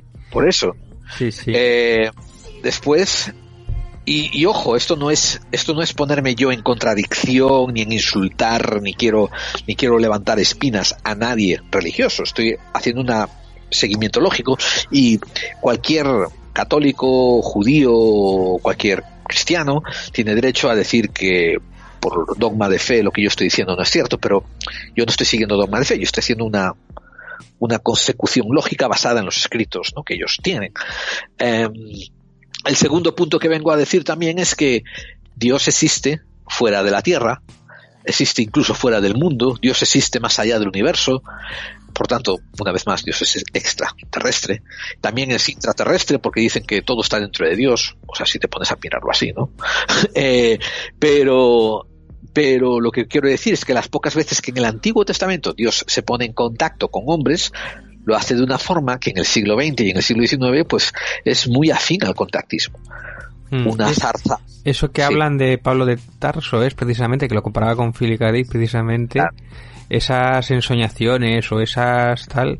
Claro, lo que yo no sé es hasta qué punto, eh, quién es influencia de quién, si realmente nosotros estamos interpretando aquellas alucinaciones como contactismo, o si los contactados de aquí, al haber leído esas ensoñaciones, pues dice, pues a mí me va a pasar un poco lo mismo. No sé si Yo prefiero ir por partes. Si lo explicas bien y estás cuestionando la fuente, el origen de, de esta de esta fenomenología y está bien que te lo cuestiones, pero yo voy yo voy por partes primero. Me echo más hacia atrás de Pablo de Tarsos y hablo del Antiguo Testamento. En el Antiguo Testamento tienes la zarza ardiendo y un Moisés que se sienta delante de ella y la zarza le habla. O sea, esto o es alguien tomando peyote o es algo haciendo ayahuasca o es alguien que se ha comido LSD o quiere o o es un contactismo asombroso, ¿no? Eh, Sí. Una vez más, la persona, el contacto no se no se identifica como yo qué sé, como, como como un ángel o un demonio, se identifica como Yahvé. Por tanto, una vez más, es el Yahvé que creó la Tierra desde fuera, el extraterrestre. Que los religiosos dicen que es Dios, claro, también, y, y puede que lo sea. Eso yo no lo discuto. Eh, pero es que creó la Tierra antes de que la, o sea, creó la Tierra. Él estaba antes que la Tierra, por tanto no pertenece a la Tierra. Eh, las, la, la, la arca de la alianza. El arca de la alianza es la batería, la batería mágica esa, como digo yo. La Correcto. radio, la radio con Dios, como dicen en Indiana Jones. Pero es que es cierto, es que, a ver si me, sí, sí, sí, es que es cierto, porque en la Biblia lo dice, que para crear una alianza entre el hombre y para estar siempre en contacto con Yahvé, hace falta hacer esa construcción. Y, y bueno, las instrucciones vienen a través de contactismo. Eh, ahora, vamos a seguir hacia adelante un segundo, ¿eh? Más hacia adelante. El- seguro que hay muchas, hay muchas otras contactos en la Biblia, ¿no? Que me estoy saltando. Pero vamos a ir hacia adelante y hablar sobre eh, el. an- bueno, antes de andar hacia adelante te, te doy un detalle. ¿Te acuerdas la, la, la, la explosión de Sodoma y Gomorra, la destrucción? Sí. Ahí no va Dios directamente a influir en ella. Dios manda a dos ángeles. Entonces la gente que habla con esos ángeles, ¿los quieres considerar contactados? Porque también los ángeles son fuera de la tierra. Claro. Sí, sí, de hecho va allí para, para intentar saber si encuentra, ¿cómo es lo que dice? Si encuentras a dos hombres justos, los Bueno, es, es- es la historia del regateo. Porque tiene, creo que, creo que tiene un sueño, Job, o a uno de estos, eh, eh, no, uno de estos tíos de la Biblia, ah, viviendo ahí en Sodoma y en Gomorra, y le dice, y le dice, pero a Yahvé le dice, pero si venga hombre, no vamos a matar la ciudad, seguro que encuentro a 50 hombres justos. Y otro va y le dice, pues si lo encuentras a 50 hombres justos, la salvo. Entonces empieza a regatear, bueno, no, seguro que hay 25. Si me traes la salvo. Ah, bueno, pues ¿qué si hay 10? Y después, ¿y si hay 5? ¿Y si hay 2? Bueno, si hay 2 la salvo, coño, pero ya deja de joder. Y, y en fin, está interesante ver que el contactismo es regateable. que puedes ponerte a regatear con Dios. Eh, pero que llegó, ojo, los contactados, una vez más, eh, eh, ¿cómo se llamaba? Eh, Lot y su familia habla con, con, con ángeles, que son gente que viene de fuera. Sí. Eh, y esto me vino a la, a la, a la, a la cabeza eh, después el, el evento del arrebatamiento de, de Elías. Elías era un profeta que no murió. En teoría llegó un carro de fuego y lo arrebata y aparece una abducción. Se lo lleva al cielo. De esas hay varias, ¿eh? Abducciones de esas o, o que baja baja con, con colegas del cielo, la gloria de Dios o el Espíritu Santo, eso hay varios a lo largo de la Biblia, porque la misma María precisamente es la, también una contactada. María es una contactada también, muy interesante, Y, y la, y la, ¿cómo se llama? La prima, que es la que tiene a Pablo de, a Pablo a, El Bautista. a Bautista también, es que le dice, era una, eran ya muy mayores los dos, y dice, pues vas a tener un hijo dentro de poco, no sé qué, y te vas a quedar embarazada. Y ya cuando eran muy mayores y lo tienen, y es porque le avisa un ángel también. Que estaban por ahí, los hijos, eh, esa, esa semana estaban repartiendo niños. O sea, Parece esa semana sí eh, había oferta de niños de... Y, y me muevo hacia adelante y te llego al punto que tú dijiste. En teoría, Paulo, de Tarsos fue contactado también por una visión que le dio un mensaje y cayó del caballo y se quedó ciego por un rato, ¿no? Y después se devolvió la visión. Eh, ahora, ¿no? ¿Cuánto de esto es, eso ya fue más bien una, ¿cómo diríamos? Una versión personal de lo que le pasó. No está rodeada de, de gente admitiendo esa, no sabes esa visión y compartiéndola, pero bueno. Es que, que una fiebre muy alta en un momento pero- dado y, y puedes tener alucinaciones y después tú ya cómo lo interpretes y cómo te afecten. O sea, no, no significa que sea mentira o una exageración, pero no, o sea, que decir, es que una fiebre y una alucinación o de estos sueños así raros es que sí, sí, se dan, se dan, claro que sí. Y más si eres alguien que predispuesto a creer, pues aún te afecta mucho más, ¿no? O sea que, bueno, está bien, o sea, no, no lo niego. So are we. Sometimes.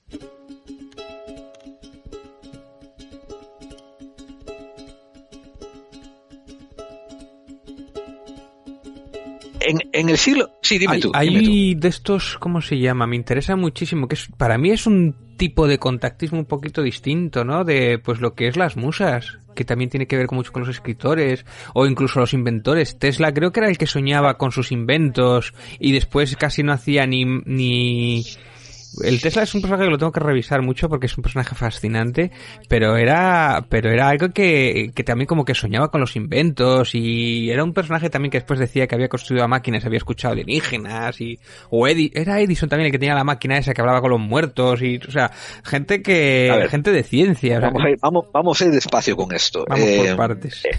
Sí, vamos por partes, como, como dijeron por ahí.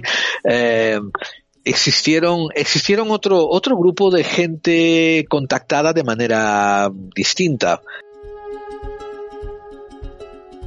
Voy a acercarme al siglo XX y es cierto, como decías tú, de que, de que Tesla es algo fascinante.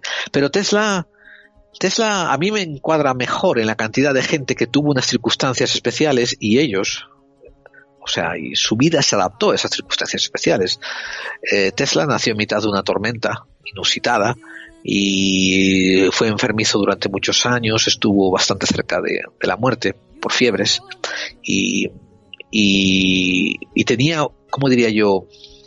Tenía una sintomatología, un comportamiento, unos dolores y unas dolencias que hacías, te hacía, te hace recapacitar de que era un tipo que estaba en unas circunstancias especiales de crecimiento que iba a crecer diferente. Que a lo mejor, y, y, y te propongo que hagamos un monográfico de él, Mm. eh, porque eso empieza, o sea, él empezaba ya en la escuela a tener mm, una manera de hilvanar las cosas distintas. Ojo, era un don y era una persona especial y distinta, o sea, era... sí, pero sí. no podemos decir que, no podemos decir a estas alturas que tenía genio, ni que era genial todavía en la escuela. De hecho, el problema que tenía, o sea, la manera que tenía él de procesar las cosas lo convertía de hecho en un problema para la escuela. Nadie quería lidiar con él y los maestros pensaban que era un poco tonto, de hecho. Esto también le pasa a. Einstein, ¿eh? Y es, y es solamente cuando llega a su juventud, cerca de los 17 años, lidiando con el nuevo campo de la electricidad, que ahí empieza a despertar su genio porque encuentra que tenía un tono afín a entender los principios físicos de la electricidad, que otra gente no tenía. Una facilidad asombrosa, ¿no? Ahora, la parte del contactismo que viene esto a decir, oh, hay, hay dos incidentes asombrosos. Uno, que es que él compone un receptor, un receptor de rayos cósmicos, de, de Mm. hecho de radio, eh, ondas de radio cósmicas, y dice que lo están contactando a través sí, de eso desde el planeta Marte. y él mantenía sesiones de contacto para hablar con ellos sobre el planeta Marte y sobre lo que, que hacer y qué no hacer. No se sabe exactamente cómo, porque su biografía es un poco salteada, pero después de eso, él crea un arma definitiva y se la da a conocer a los gobiernos, que él mismo llama el rayo de la muerte. Sí, sí, la torre de la muerte. Esa, No, no, no, eso no, no fue la de... torre, el rayo. La torre es la torre de, de Wondercliff. Pero quiero decir, él crea una arma que nunca enseñó y que la llama el rayo de la muerte y que era capaz de producir un rayo concentrado eléctrico a través de largas distancias y acertar de lleno en el, en el blanco y destruir lo que fuera, vaporizarlo. Y dijo que solamente se lo entregaría a todas las naciones del mundo para crear un sistema de balance entre ellos para que nadie haga el tonto y después lo recapacitó y dijo, no se lo voy a entregar a nadie. Pero dijo que este rayo de la muerte, que había sido ideado por él, había sido inspirado por sus contactos extraterrestres.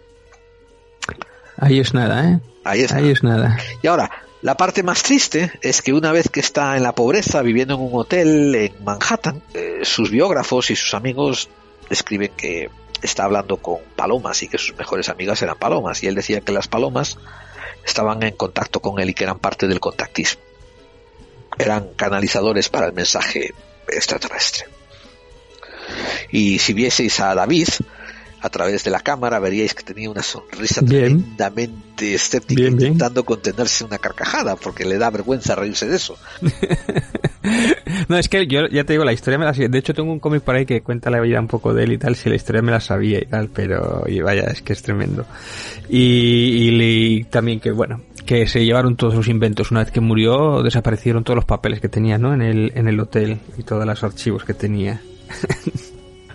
Sí, eso es parte después de la biografía de Tesla. Y, y vamos, no queremos abrir demasiados melones que no podamos cerrar esta temporada.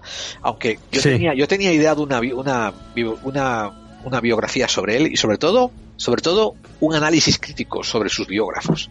Porque los hay que lo ponen a parir y los hay que lo ensalzan como si fuese un dios. Últimamente se está llevando más el tema de que Edison era, ¿no? Edison con el que se pegaba era el que le robó bastante y el que le le fue un poco la culpa de la ruina de del señor Tesla, ¿no? Que como que Edison se quedó con todo. Tuvieron una Sí. competición sobre qué tipo de corriente debiera de ganar, pero no pensemos que toda la vida, toda la vida, toda la vida de, de- de Tesla era una competencia con Edison y viceversa. Quiero decir, de vez en cuando se encontraban, de vez en cuando batían cabezas, pero tampoco, no era uno el eje de pivote de vida del otro, ¿no? Eh. Ahora hablamos del señor eh, Rin- Rini- Rinivasa eh, Ramanujan, que es un matemático indio, que murió también muy joven. Eh, era un matemático indio que tenía también muchos problemas. él nació en 1887 y tenía problemas de comunicación, nació en una abyecta pobreza en, lo, la India. Eh, y, y bueno, en fin, lo llevaron a, a las escuelas, lo dejaron empezar a ir a la escuela y tal, y se dieron, en- se dieron cuenta enseguida de que a pesar de sus problemas de comunicación, eh, era buenísimo en matemáticas. Era de estos tíos que las hacía en la cabeza, incluso hacía problemas complicadísimos, ¿no? Hablo de tener Ujú. 7 y 8 y ocho años. Ahora, una cosa que le falló era que el sistema educativo indio se enfocaba mucho en la poesía y en la cultura, y él, como te digo, tenía problemas de lenguaje y de comprensión escrita y tal, pues lo consideraban tonto. O sea, lo consideraban detrás de su avance eh, intelectual para su edad. O sea, por eso dije tonto, ¿no? Un poco tonto. Si no lo detectaron a tiempo, ¿no? O- No, no, no, no, su, su avance en matemática no lo detectaron a tiempo. Fue después más o menos sobre los 14 o 15 años que le tocó un profesor bueno y lo detectó y eh, la larga historia es que al final, no quiero hacer una biografía sobre él, la larga historia fue que eventualmente lo, le pagaron una beca para irse a, a Inglaterra, a la Universidad de Cambridge. ¿Ok? Y ahí ahí brillante. Así fue como eh, pudieron ver que él, en sus, eh, ahora que estaba poniendo sus ideas por escrito, eh, él había resuelto eh, con fórmulas matemáticas conceptos que los mejores matemáticos europeos ingleses del momento estaban empezando a cuestionarse. Tú imagínate que un tipo se cuestione, caramba, a ver, esto ¿se- será posible sacar la raíz cúbica del número 9? Yo creo que sí, ¿no? Y de repente llega Ramayán con un papelito escrito a mano, enseñando que hace la raíz doceava del número 1512. Hmm. E- e- En este nivel de salto, o sea, lo que él mostraba con teoremas cubría eh, con creces otros puntos que ellos empezaban a, a todavía a discutir si era posible. Él decía, sí, esto es posible, esto se arregla así, y abre la puerta a este otro problema, y este otro problema, y este otro problema, que creo que tienen estas otras tres soluciones. Eso es lo que hacía me, re- me recuerda un poquito a la del indomable Will Hunting, ¿no? con una diferencia que el Will Hunting es una es una para, no, no, es, es una parábola social eh, mientras que esto lo tuvo que vivir el hombre en su propia vida Eh, tuvo que vivir también envidias por otros profesores tuvo Ah, que sí. tuvo que pasar también hambre y tuvo que pasar eh, zancadillas que le metieron a nivel intelectual y ahora viene la parte interesante. Lo que más sirvió para meterle zancadillas intelectuales fue que durante una entrevista le preguntaron ¿de dónde sale todo este genio que tienes tú? Y él confesó que cuando era jovencito y en una de sus muchas enfermedades que había tenido, un episodio de disentería, había tenido unas fiebres muy grandes y una diosa, una diosa eh, asociada con la muerte, se le había aparecido y le dijo, yo voy a ser tu protectora y te voy a dar conocimiento que el resto de los hombres no tienen. Y que muchas veces él entra a un trance y esta diosa se le aparece y le da las fórmulas. Y le enseña cómo concatenarlas. Y él todo lo que tiene que hacer es recordar cómo ella lo hizo, hacerle preguntas en su mente, ella le, le da las respuestas y él entenderlo. Y entonces ese conocimiento pasa a ser suyo. Qué bueno. Eh, Pero eso puede ser también una especie de mm, eh, de psicosis, porque si está hablando con una persona o con una entidad o no sé, es una cosa, mm, hostia, acojonante, la verdad. Sí, sí, desde luego que podría ser una forma de psicosis. Eh, el conducto de esta psicosis podría ser, como, dijimos, ¿no? una deidad. Él era profundamente religioso. Desde, desde pequeñito hasta, hasta, hasta su muerte. Eh, y, y, en fin, eh, durante su vida, él murió bastante joven, creo que tendría 30 años. Eh, y, y, y murió porque había vivido una vida muy jodida, tenía muchísimos problemas de salud y una vez que llegó a Inglaterra, aunque mejoró su calidad de vida, aún así dentro de Inglaterra no lo aceptaban dentro de, de la sociedad de 1920. Era un indio. No, era, Ya. no era un anglosajón blanco de ojos azules. Y, y bueno, eh, a ver, murió a los 32 años, estoy mirando, en 1920. Joder, Pues qué pena, el tío no conocía la historia, la verdad. Pero muchos, muchos de sus teoremas no fueron eh, completamente llevados a prueba y aceptados hasta 1975. Muchos, ¿eh? Más o menos entre 1975 y 1980 se empezó a finalizar la comprobación de los teoremas que él había postulado en 1920. Y se postulaban el 99% como correctos. Ahora, él decía que él era solamente el catalizador de este conocimiento que la diosa le estaba pasando. Ah, esto se pone también en línea con... Hay gente así interesante. Recordad, recordad un detalle que yo siempre he correlacionado. Eh, Sócrates admitía que en su hombro tenía un daimon. Eh, ¿Y qué eran daimones? Daimones para los griegos eran eh, entidades que a veces eran visibles, a veces no visibles, pero eran entidades que estaban más allá de la realidad humana. Ellos no entraban en cuarta dimensión, ni quinta dimensión, en gilipolleces de estas. Ellos simplemente decían, nosotros vivimos esta realidad. Los daimones viven en esta otra. A veces podemos hablar con ellos e interactúan sobre nosotros. Bueno, Sócrates tenía su propio daimon, que era un tío guay, y le aconsejaba, y le decía qué hacer, y le ayudaba a hacer su filosofía. Mira, Gerald, hay una, una cosa, un tema curioso sobre esto. Eh, siempre les estamos pidiendo a los contactados más convencionales una prueba de su contacto, que nos digan algo de tecnología o algo, una prueba o algo de que existen de verdad, ¿no? Aquí el señor con esos teoremas matemáticos es una prueba de que eso se ha demostrado muchos años después de que eran ciertos, ¿no? Yo creo que es de las pocas veces que ha pasado eso, ¿no? Eso es un indicio.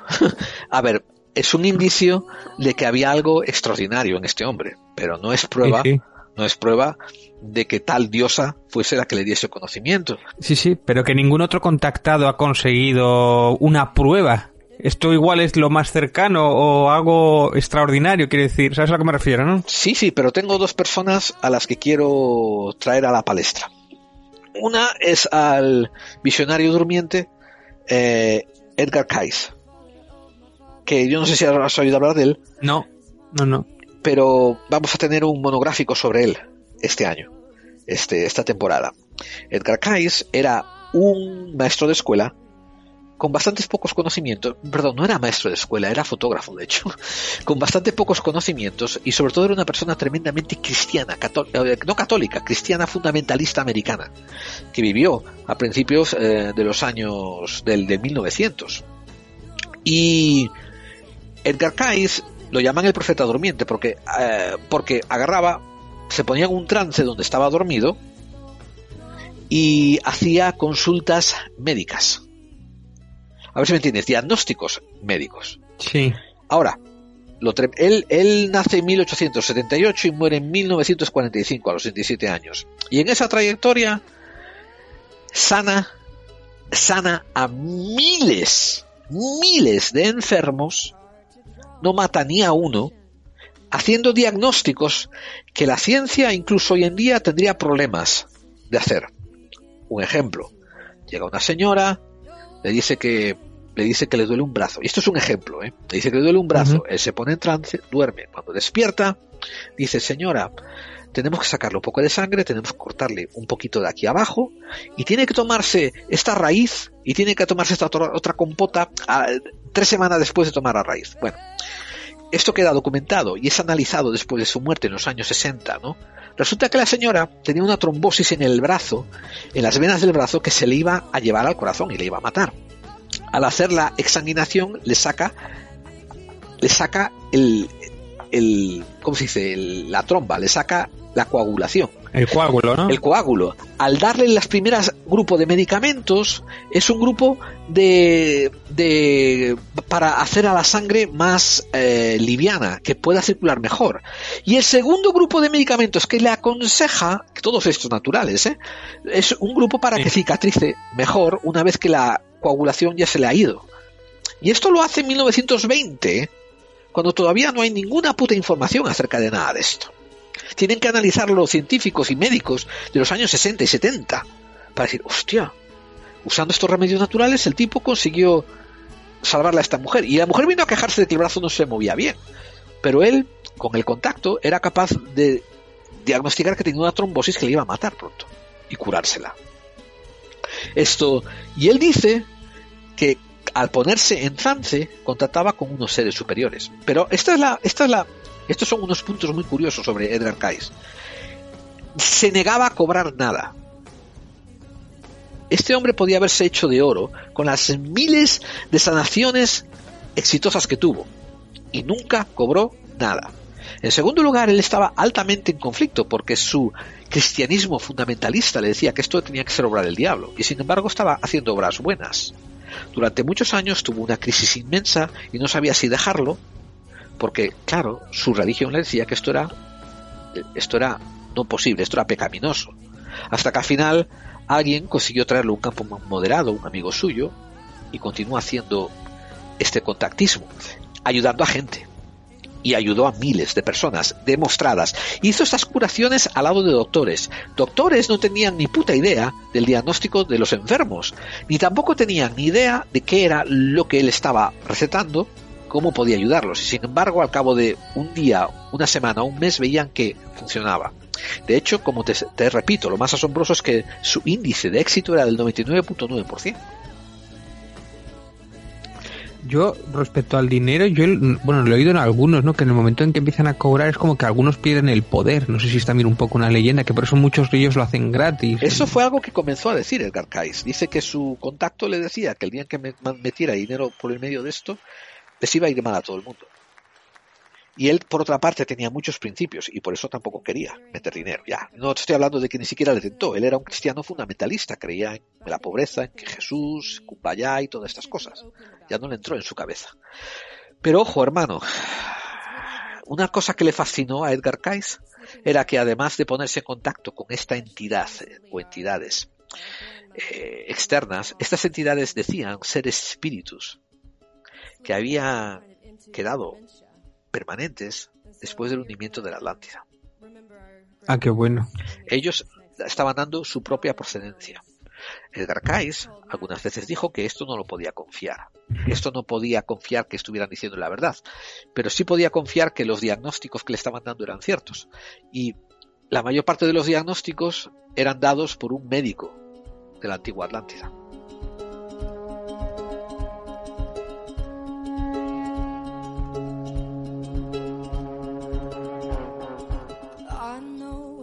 Qué bien. O sea, hago este silencio dramático para que digamos, hostia, ¿no? ¿Qué, qué cosas? Pues tuvo muchísima curiosidad por preguntar sobre la vida antes de la Atlántida. Y él mismo hacía sesiones de consulta históricas, queriendo saber qué había pasado antes de la Atlántida, durante la Atlántida, después de la Atlántida. Y consiguió escribir libros enteros mientras estaba en trance. Decía que era lo que le estaban diciendo, otro, otro lo copiaba, lo dictaba, ¿entiendes? Otro lo transcribía. Y Sí. hay, hay volúmenes enteros de lo que estos seres que estaban en contacto con él le cuentan que era la historia de la Atlántida antes de que se hundiera y después de que se hundiera. Y curiosamente, curiosamente, curiosamente, tiene algunos retazos de paralelismo con la teosofía que después Blavatsky, bueno, que en esos momentos Blavatsky también estaba proponiendo. O sea, lo que los contactados, lo que los jefes contactados, ¿no? Le decían a Edgar Cayce estaba muy en paralelismo con lo que con lo que Blavatsky estaba diciendo en su momento que sus propios contactos, ¿no? sus maestros iluminados le estaban dictando, dictando a ella sobre la teosofía. Porque estás hablando de... eso, eran casi contemporáneos. Eran casi contemporáneos, sí señor. Eran casi contemporáneos. De hecho, en, alguno, en alguna década se cruzaron. Aunque no queda constado en actos, ¿eh? que creo que no queda constado en actos que Kais hubiese hablado y intercambiado ideas con Blavatsky. Recuerda, Blavatsky era teosófica, él era cristiano. O sea, Blavatsky era el demonio para él, ¿me entiendes? Ya, ya, no, claro. Eh, Sí, sí. Pero, mira, había cosas interesantísimas, como diciendo que la Esfinge, de hecho, estaba antes que las pirámides, algo que después eh, el profesor Schock nos, estu Skock nos estuvo diciendo a cuenta de los estudios Sí. que hizo sobre la erosión pluvial. Y nos dice también que había dos esfinges. Dos Y nos- esfinges. y nos dice- Es que, sabes que en mi libro precisamente hablo de las dos esfinges. eh, Ah. Bueno, este es un pequeño spoiler. Y, y bueno, y hay una cuarta pirámide también, pero bueno. Ah, qué bueno, tío, qué bueno, qué bueno, qué bueno, qué bueno. Tienes que leerte a Kais para que te inspire más. Esto, Sí, no, bueno, son simplemente son unas referencias, pero lo de las dos esfinges sí que la, las, sí que lo puse. sí, bueno, Porque también lo escuchan más sí. sitios, eso. Sí, las dos esfinges en teoría son dos guardianes que van siempre en pares. Eh, Claro, las dos entra a la entrada de la ciudad y todo eso, sí, sí. Y otra cosa, ¿eh? Y otra cosa. Él dijo que a los pies de la esfinge encontrarían una oquedad. Esto lo dijo en 1920. ¿eh? Encontrarían una oquedad eh, en la cual encontrarían una librería salvada de la Atlántida. Una biblioteca. Es que eso lo he oído, eso también lo he oído en más sitios, ¿eh? lo de la librería eh, con objetos y de todo. Y bueno, yo lo he oído de otras, yo- pero claro, lo que pasa es que ahora mismo no sé si era ciencia ficción o, era, o en libros de estos que son de ciencia ficción o de fantasía o de, de tal, de la, la- la biblioteca de todo, del libro de los muertos y todo eso, a las pies de la esfinge, claro, claro. Pues que déjame, sí. déjame resumirte históricamente como, como es los datos que tenemos. Coetáneamente, ¿eh? Blavatsky dice que Egipto son los supervivientes de la Atlántida, a la vez que Edgar Cayce, en otro lado, recibe un contacto que él no quiere, que le dicen que en Egipto también son supervivientes de la Atlántida. ¿eh? Mm. Y esto es en 1920-1930. Eh, le dicen también que en la- los pies de la Esfinge están la, lo- la, la biblioteca perdida de la Atlántida y que el día en que excaven a los pies la encontrarán debajo de unos eh, túneles, en, a- en- entre unos túneles a los pies de la Esfinge. Y después de esto aparecen un movimiento, una panda de movimientos milenialistas casi, o sea, plan New Age, que empiezan a venir a los años 40 y 50, que tiene que ver mitad con Roswell, mitad con, mitad con Adamski. George Adamski, el que, el que se folla a venusinas. Ah, eso no, no lo sé, eso cómo, cómo fue.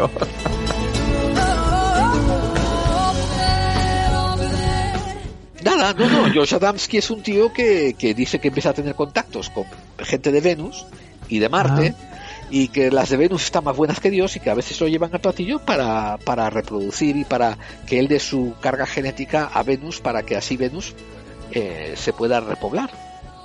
Él es el salvador de Venus. Eh, Qué majo. sí, sí, bueno, él es un, un héroe, tío. Joder, es un entregado, mártir, tío. Por todo por la causa. Pero... O sea, vienen, vienen los alienígenas y ¿para qué quieren? Para acostarse contigo, claro, porque Claro, eres el claro. amo. eres el amo. Pero quiero decir, y él empieza a dar mensajes sobre lo mismo, a paz, cuidado, estamos destruyendo el planeta. Él y un montón Sí, como me- él. Pero que todos, mensajes mesiánicos, ¿no? Mesiánicos. Eh, y que todos sí, estos mensajes empiezan a beber y a propagar lo que ellos habían leído a puertas oscuras sobre las profecías de Kais y Blavatsky. Entonces, aquí es el juego del telegrama. Empieza en un lado, se dice una cosa, pero después cuando llega al final ya se ha olvidado quién lo ha dicho y qué han dicho. Entonces, como dices tú, en los años 60, en los años 50 hay un montón de películas, como por ejemplo Ultimátum a la Tierra, ¿eh? donde dice, cuidad de vuestro planeta, si no vendremos y os daremos en el culo a todos y tal. Y rollos así, ¿no? Y, y mensajes contactismo, ¿no? De tenéis que cuidar el planeta, que estáis y tal. En fin, todo esto empieza, ya te digo, por acá. Empiezas a buscar las raíces y te encuentras a Edgar Cayce y a Blavatsky como, unos contactados interesantes. Yo tuve un programa que podéis buscar en la hemeroteca, que fue creo que de la primera temporada, no estoy 100% seguro, pero creo que fue de la primera temporada, eh, donde hablaba del señor Fagerstrom. Y, y lo titulé algo así como El contactado Fagelstrom.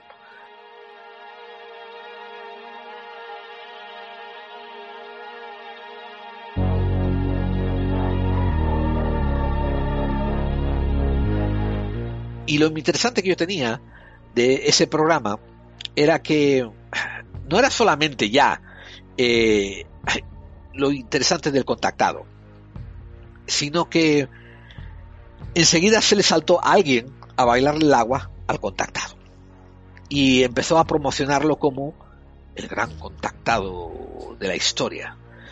Bueno, el señor Fagelstrom, y por favor, eh, buscadlo y, y escuchadlo, porque hay dos puntos interesantísimos. El señor Fagelstrom, yo no sé si el tío estaba zumbado como una maraca, no lo sé, pero hacía unos dibujos de, ¿cómo diría yo?, de, de tecnología, ¿eh? que cuando la gente lo miraba decía, wow, esto parece bastante, bastante iluminado. Hizo falta que apareciese un investigador, y esto viene a lo que dijo una vez eh, Chris Obeck, ¿qué hay detrás de los UFOs? Un montón de ufólogos. Pues, ¿qué hay detrás de los contactados? ¿Eh? Un montón de gente que le baila el agua a los contactados. Pues, pues, vino un tío y empezó a decirle, wow, esto es ultradimensional, esto tiene que ser un motor para moverte entre dimensiones. ¿Y quién era este tipo? Pues este tipo era Imbrogno. Imbrogno que, que había trabajado con uh, Joseph Heineck. ¿Tú te acuerdas de Heineck? El que ayudó a, a construir, eh, el que, o sea, él empezó en el libro azul como un desmontamitos, pero después empezó a convertirse en un creyente y dijo, joder, esto de los ovnis es cierto, es un rollo rarísimo y existe. Y entonces se corrigió a sí mismo y se volvió no investigador real de ovnis. Y después eventualmente fue contratado por Spielberg para ayudar en encuentros Sí. de tercera fase. Sí, sí, me has hablado, sí, sí, sí me acuerdo ahora de él, sí. Vale. Sí.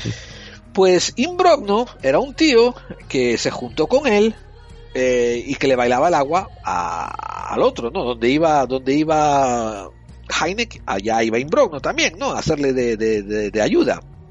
Pues cuando murió Heineck, Imbrogno dijo, oh, oh, se me acabó a mí el chollo, no tengo cómo publicar libros.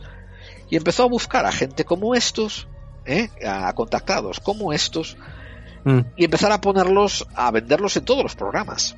En todos los programas que le quisieran escuchar, eh, diciendo lo asombroso que eran los dibujos que hacía este señor Fagerstrom. Bien, eh, Imbrogno al final se descubrió que ni siquiera había acabado high school, y él ni siquiera había acabado el bachiller, y él se Mm. vendía como un consultante que había atendido a Harvard y a no sé qué otras universidades famosísimas, y no. O sea, lo único que tenía de Harvard a lo mejor era una camiseta que se había comprado en la tienda, pero nada más. Y cuando alguien le quería oír, él iba corriendo a contarle la historia de, de, este contactado que tenía dibujos de cómo construir un motor para cruzar dimensiones. Cuando en realidad lo que tenía, o sea, no, no me, discúlpame, ¿no? Pero lo que se ve es un dibujo muy chulo, de cosas técnicas, pero que no tienen aplicación ninguna. Eh, por eso digo que cuando tienes a un contactado como el matemático indio, que hace unos teoremas alucinantes, Edgar Cayce, que cura a gente con un índice de curabilidad del 99.9%, y ese 0.1 que no cura, no la mata, simplemente no la cura, lo cual es asombroso, ¿eh? Y después tienes a Vendehumos como Fagelstrom y a Imbrogno, ¿no? Diciendo ¿cuánto me van- cuánto me dais para aparecer en vuestro programa? Pues así está la cosa. Ahí está el tema, el Y en, el dinero. me- y en el medio y en el medio tienes a Philip K. Dick. Quiero decir, Philip K. Dick, que él admite jugar con drogas, o sea, experimentar, eh, cuestiona la realidad, produce una obra asombrosa que nos ayuda a que los demás también la cuestionemos. Y él no quiere, él no quiere de- definirse acerca de lo que él piensa sobre la fuente de su contactismo, ¿verdad? El... Sí. Sí, sí. No, no, eso, sí, sí, claro, es que son casos asombrosos, sí, sí. No, no, lo de lo del el hombre que cura ese me parece algo, no, no lo conocía nada, ¿eh? No, no, no. Oh. Pero bueno, sí, sí. no, no Edgar conocía. es, un, es Edgar es un caso que se queda muy rezagado en la investigación porque, uf, porque da muchos dolores de cabeza. Quiero decir, no gana dinero, de hecho se muere bastante pobre y, tiene un índice de, acierto altísimo, pero después, cuando empieza a hablar de las historias, hostia, dice unas cosas tan descabelladas que te quedas rascando la cabeza diciendo, ¿puede ser cierto esto? O sea, es, es extraño, ¿eh? Mm, es que es ese 1% o, uno de, o un 0,01% de causística de cosas extrañas o que no tienen explicación y que son esos precisamente los que a mí me interesan, ¿no? Cuando tú arqueas la ceja y dices, hostia, este... Este no es como los demás vendehumos, ¿no? Este, este es otra cosa. Y esos son los que realmente son interesantes y peculiares, ¿no? Y sobre todo es eso, si que a veces lo que tú dices que igual a la ciencia ortodoxa le da pereza estudiarlo porque como no encuentra la explicación pues simplemente la aparta o se olvida de ellos Bueno, mientras tú estabas diciendo eso, yo encontré que es en mi episodio 59 y se titula Los contactados y el caso de Dean Fagerstrom. El episodio 59. Esto ya salió hace, hace dos años o tres años.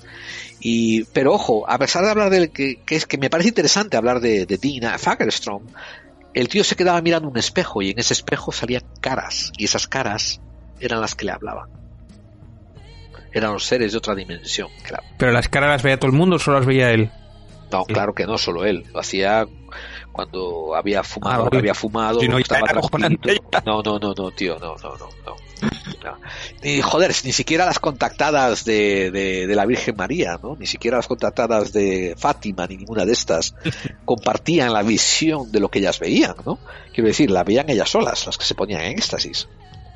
Y además te voy a hacer pensar otra cosa. Eh, en las apariciones marianas, si es cierto que hay un contacto con una entidad como la Virgen María, esas no serían contactos extraterrestres, porque en teoría la Virgen María nació en la Tierra.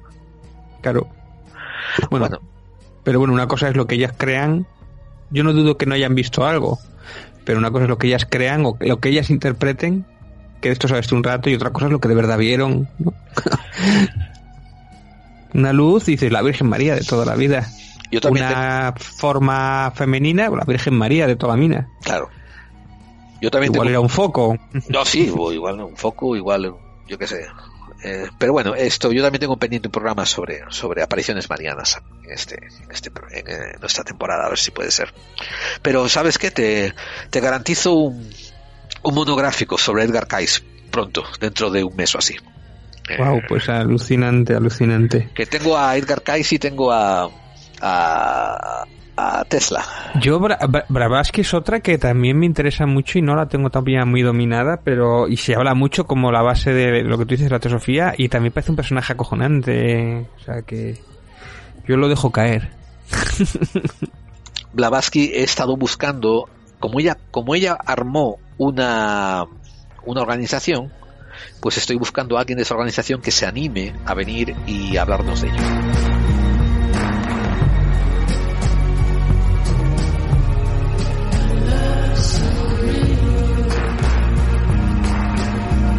Esto, ¿y tú, qué, ¿y tú qué aprendiste entonces sobre, sobre este monográfico de... ¿Hubo algún aspecto que te sorprendiera? ¿Sacaste algo diferente que no sabías? Bueno, de Philip K. Dick lo tenía a ver, sabía cosillas y tal. Eh, había, de que hecho, yo había hecho un programa hace como un año y pico sobre precisamente Philip K. Dick para mi programa, para YouTube y tal, y lo tenía un poquito, cuando hablamos de Blade Runner, eh, cuando salió la película hace un año, que me gusta bastante. La, bueno, la última me pareció un poco aburrida, le falta un poquito de, le sobra un poco de metraje, pero bueno, me pareció interesante, ¿no? Sobre todo Ana de Armas y tal. Pues en su momento estudié al personaje y cuando vi, me lo, me lo topo por, dice, hostia, cuando leí esta, esta locura suya con el colgante, el pez dorado y la, y eso de, dice que es contactado, me, me pareció, me sorprendió, pero tampoco profundicé mucho más, ¿no? Pero sí que, mm, sí que, bueno, pues no sé, que me parece eso de el, el, el uso de las drogas para la creación, por ejemplo, en, el tema, el uso para la escritura, pero en el tema de la música y tal, pues se ha utilizado toda la vida y se sigue utilizando. Es como necesitas entrar en comunión para poder escribir o necesitas estar... Eh, pues lo que te decía también, eso de no, no querer dormir porque estás conectado y escribiendo y creando, ¿no? Que eso les pasa, ya te digo, no solamente a los escritores, sino a los músicos directamente. Pues todo ese mundo sí que sí que lo he, yo lo he sentido, ¿no? Porque tú a veces hay días que no te sale nada a la hora de escribir y a otros días que, pues, ¿qué es eso? Que se, te dan las 5 de la mañana y dices, joder, no quiero dejarlo porque, porque estoy enfilado, ¿no? Entonces es esa conexión o esa musa y ese, ese, pues bueno, lo que te decía es un poco una especie de contactismo, eh, porque hay días que te salen las palabras solas o, te, o los personajes que estás creando te hablan solos y tienen vida propia y personalidad propia y otros días pues que no estás conectado. También le pasa a los dibujantes también, ¿eh? Cuando dejan de dibujar un tiempo les cuesta arrancar y bueno, como si fuera casi un ejercicio, ¿no? Es pues eso de las es, es algo que bueno, no sabemos exactamente por qué ocurre, si hay gente que tiene creatividad y otra que no, pues es un poco una conexión ahí con algo. Sacar de la nada algo a mí me parece que tiene un valor interesante, ¿no? Completamente de acuerdo contigo. Y, y el legado de Philip K. Dick, quiero decir, creas tú que fue contratado o que no fue contratado, su legado, cuando uno lo lee, pues aún nos sirve. O sea, estamos hablando de 40 años después, ¿eh? 50 años después, aún nos sirve para cuestionarnos. Sí. Pero bueno, que más que él, que eh, independientemente de que sea contactado o no, independientemente de que tenga más ficción que no, tú cuando ves que él paranoia o cuando él empieza a lucubrar, eh, ves que él ha leído muchísimo, que tiene, ha leído a todos los clásicos y a todos los filósofos y a todo, o sea, él sabe de dónde sacar su historia, no, no son tonterías porque sí, entonces como, por eso ese respeto también, ¿no? Porque decir, bueno, o sea, está filosofando, pero filosofando a lo grande. O sea, como solo los grandes y estudiando los grandes pueden hacerlo. O sea, eso es curioso. Cuando tú dijiste que querías hacer este programa sobre él, eh, yo me mm. puse a buscar unos, unos datos en, en, programas de podcast y me encontré un programa chulísimo, bueno, un programa interesantísimo que no he escuchado aún, pero que lo he puesto en mis marcadores para escucharlo después, y que resulta que lo que hacen es dos tipos usan a dos personajes de ficción más o menos paralelos y hacen un cara a cara entre los dos, un careo. y hay un programa que hicieron donde Philip K. Dick tiene un careo con Hunter Thompson, el que escribió el, el periodista este prueba drogas que escribió Living Las Vegas, dejando Las Vegas. Ah. que mm. estaba en, que le encantaba también. Entonces, me, partía el pecho pensando en eso, ¿no? Los dos cuestionando la realidad. y tal.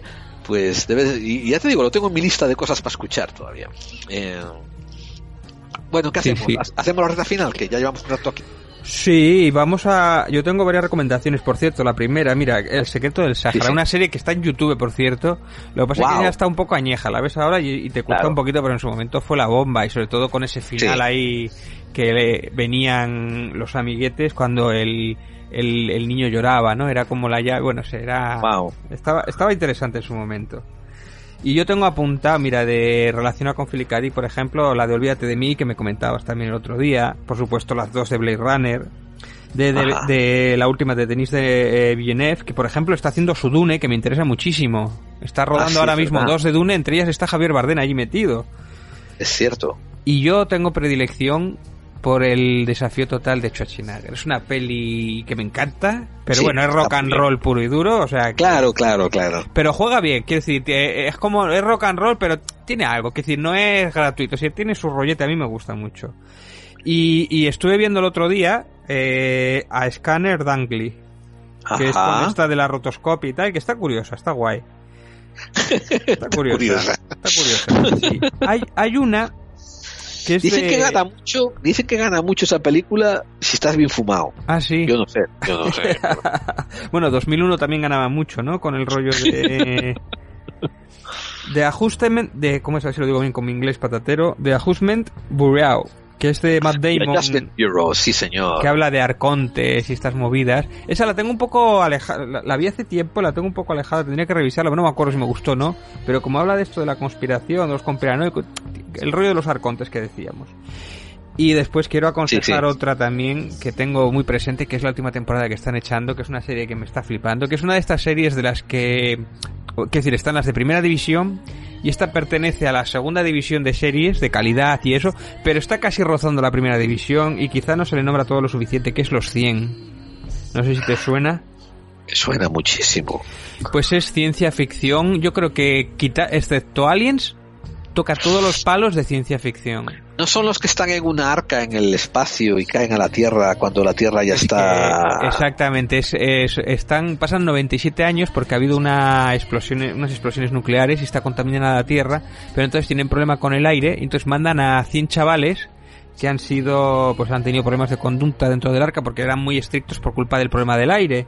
Y entonces los mandan por allí a ver si se puede vivir o no, si se puede respirar o no. Y entonces allí, bueno, eso es con lo que empieza, que empieza siendo un señor de las moscas, pero bueno, después evolucionan los personajes de una manera y, y es una mezclonanza y, y ya te digo, entre Juego de Tronos, entre ciencia ficción, porque bueno, tienen esto de hay unos que utilizan la ciencia ficción, otros que, o sea, uno que utilizan la tecnología, otros que se han olvidado de ella, entonces son como más tribales y bueno, bueno, bueno, es la verdad es que está está graciosa y la verdad es que una tiene unos actores curiosos, sobre todo los veteranos. Tiene un casting muy curioso y es un guion que, que nunca se olvida de su pasado. No es esto de tú vas viendo el personaje que va evolucionando y siempre se acuerdan de lo que ha pasado igual tres o cuatro temporadas atrás y tal. Está muy bien Esa parte tienes razón, me encanta, tienes tu razón. ¿eh? preparada. Esa, esa Sí, parte que está muy bien, o sea, le- tienen su ficha con su personaje y saben de dónde viene y, y dónde está en ese momento. Cosa que en otras series pues igual ya ni se olvidan, ya ha evolucionado y... Correcto.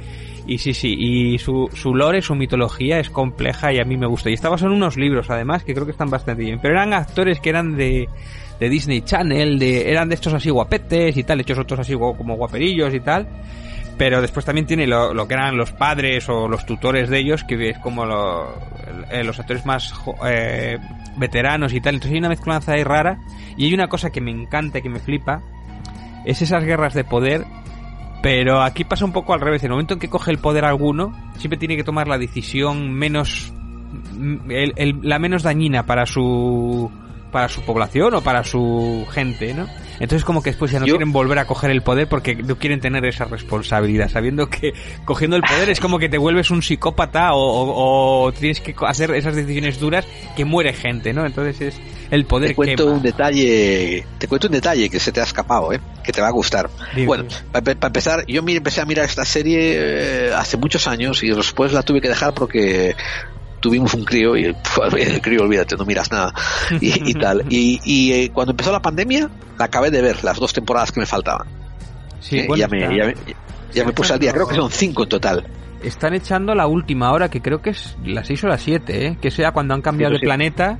Sí, Y hay una Esa fue la temporada que yo he ya, pues la que cambiaron en planeta, esa acabó y queda la última temporada que finaliza, que tienen un rollo de agujeros de gusano y unas movidas allí que flipas, que cada movida es de tiempos distintos, bueno, unas cosas que te mueres. o sea, Ah, bueno, eso, eh, igual me lo he perdido eso. pues Pero es lo que la te quería última, sí, sí, pero está Lo que te quería comentar era que la mayor parte de esta serie eh, tuvo los últimos años de, de la administración Obama. O sea, no toda, pero quiero decir, antes de que Trump entrara en el poder, esta serie se inició y continuó con los últimos años de la administración Obama. Y fue, esta serie fue diseñada y preparada para el canal Fox.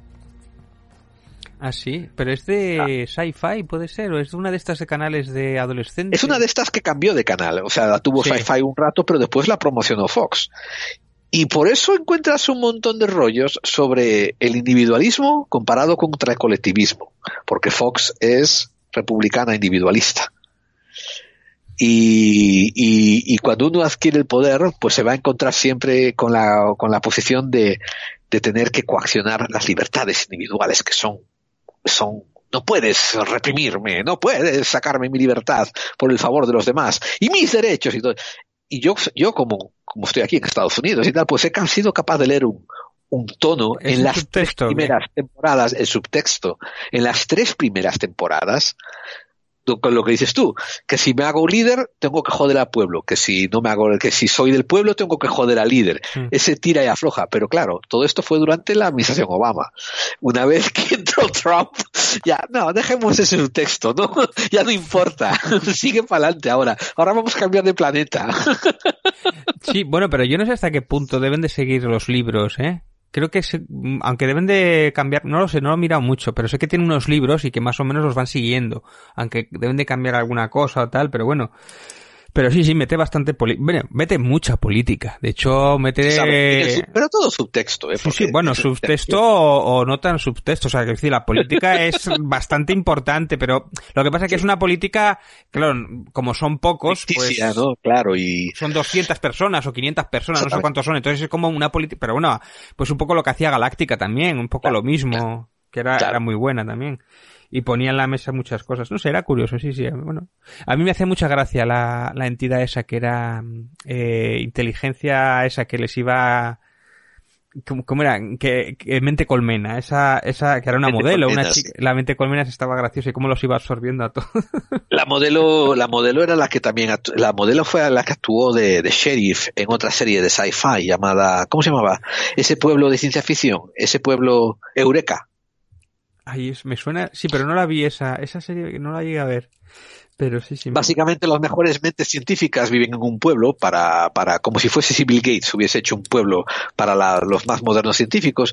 Y hay dos sheriffs, uno que es un hombre y otro que es una muchacha. Ella era la muchacha del, del, de ese pueblo. Ella era el sheriff, la muchacha sheriff de ese pueblo.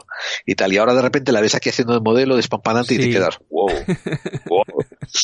y tal. Esto, yo solamente voy a recomendar Black Mirror, Ah, eh, qué buena. como- como un cuestionamiento acerca de la de las realidades que vives y tu entorno social y todo el mundo conoce esa serie. Y si no la conoces, básicamente es una serie de Netflix donde cada episodio, un episodio puede durar 40 minutos, otro 60, otro 160. Bueno, no creo que haya ninguno de dos horas, pero bueno. Eh, y eso, y cada uno te te cuestiona la realidad, ¿no? O todo el mundo se acordará del primer episodio, los que la hayan visto, ¿verdad? La primera Sí, sí. episodio sobre, Yo la tengo al día. La tengo al día, la serie, muy buena. Sí, muy buena, muy buena. Y eso es todo lo que yo voy a hacer de re- recomendación, porque tú, tú te has desbordado. Gracias. Hablamos de los contactos. Y los contactos, los mensajes de Sí, los hablamos de, de nuestros contactados. los contactados.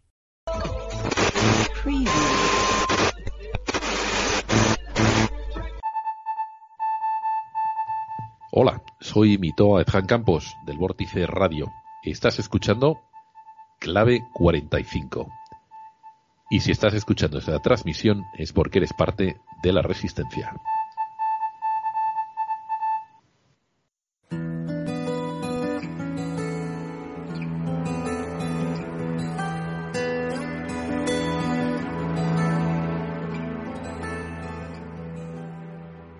Sí, los que nos contactan.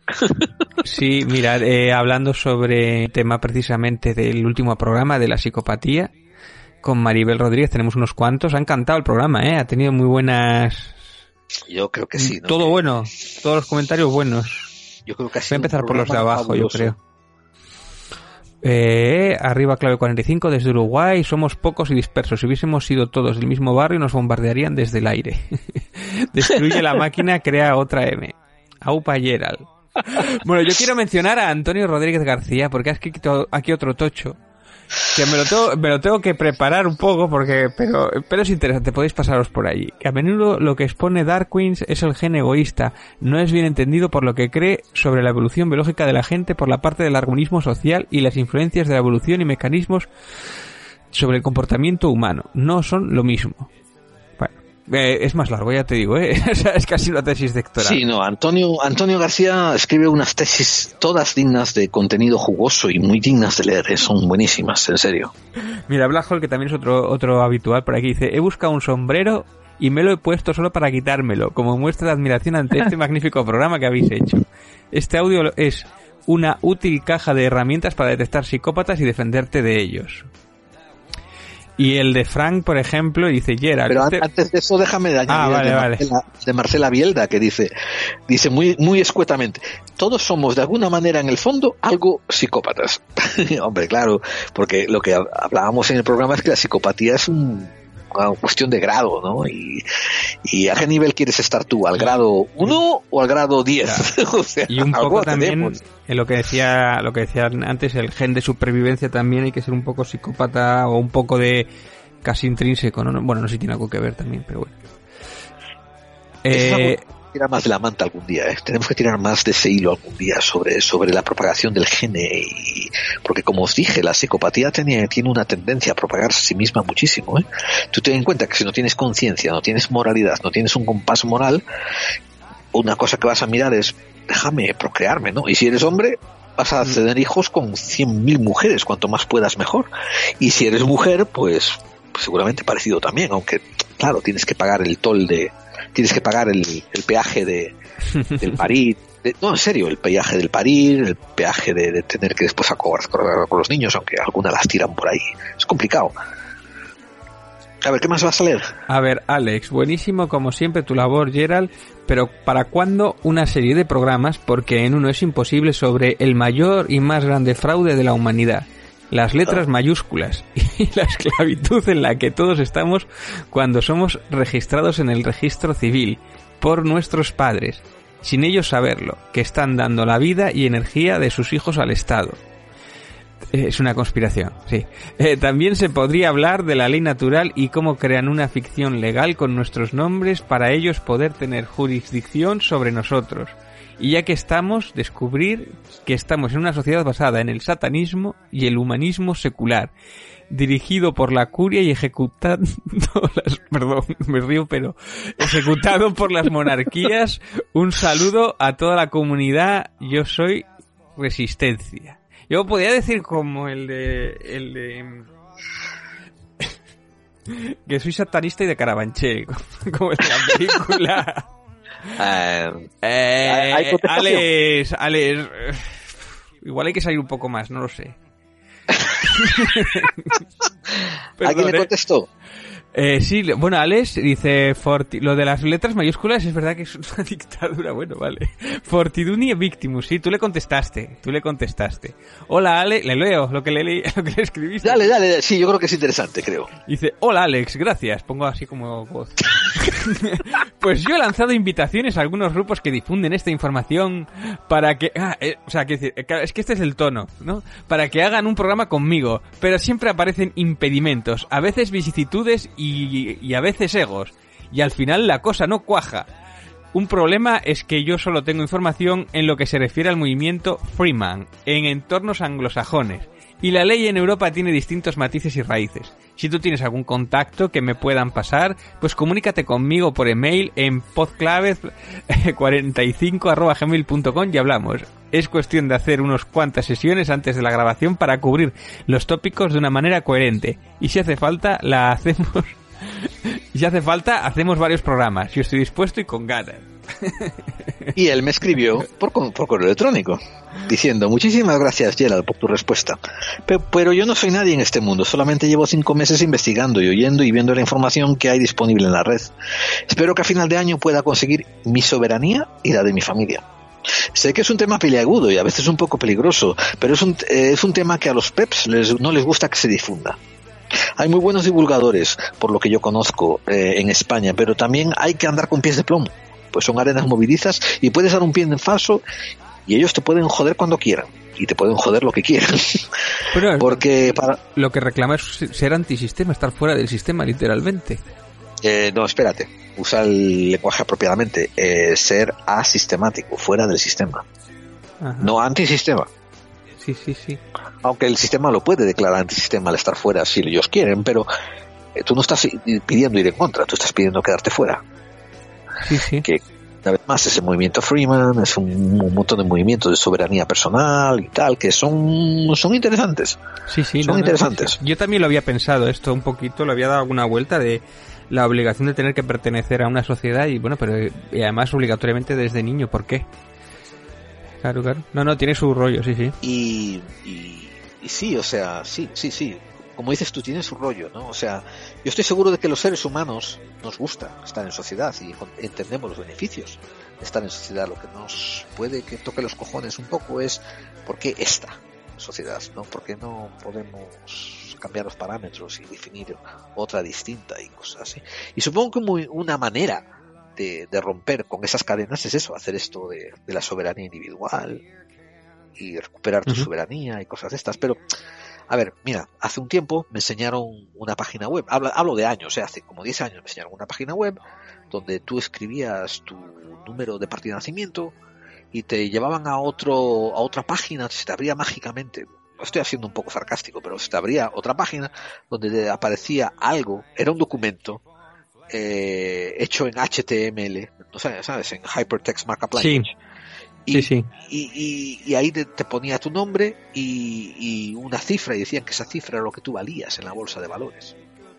Y yo me quedaba rascando la cabeza diciendo, ¿y esta página dónde salió? ¿no? Y después continué tirando de ese hilo y esa página desaparece. Y dicen los que están metidos en este hilo, no, es que esos recursos los sacan cuando uno los descubre, cuando los hacen públicos porque no quieren que la gente lo vea. O sea, yo tuve un pequeño roce con esta conspiración, pero no pude sí. descubrir qué hay detrás, no pude descubrir si es cierto, no pude descubrir si a lo mejor fue un hoax, si fue una payasada que alguien se inventó. Y, y una vez más, David, lo más importante es descubrir qué es cierto y qué no es.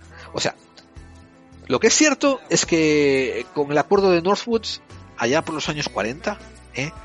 las sociedades americanas, las sociedades occidentales, deciden dejar atrás el patrón de oro para lanzar moneda. Y deciden pasar mm. al modelo de deuda. No fue en los años 40, creo que fue en los años 60. Y deciden pasar al modelo de deuda.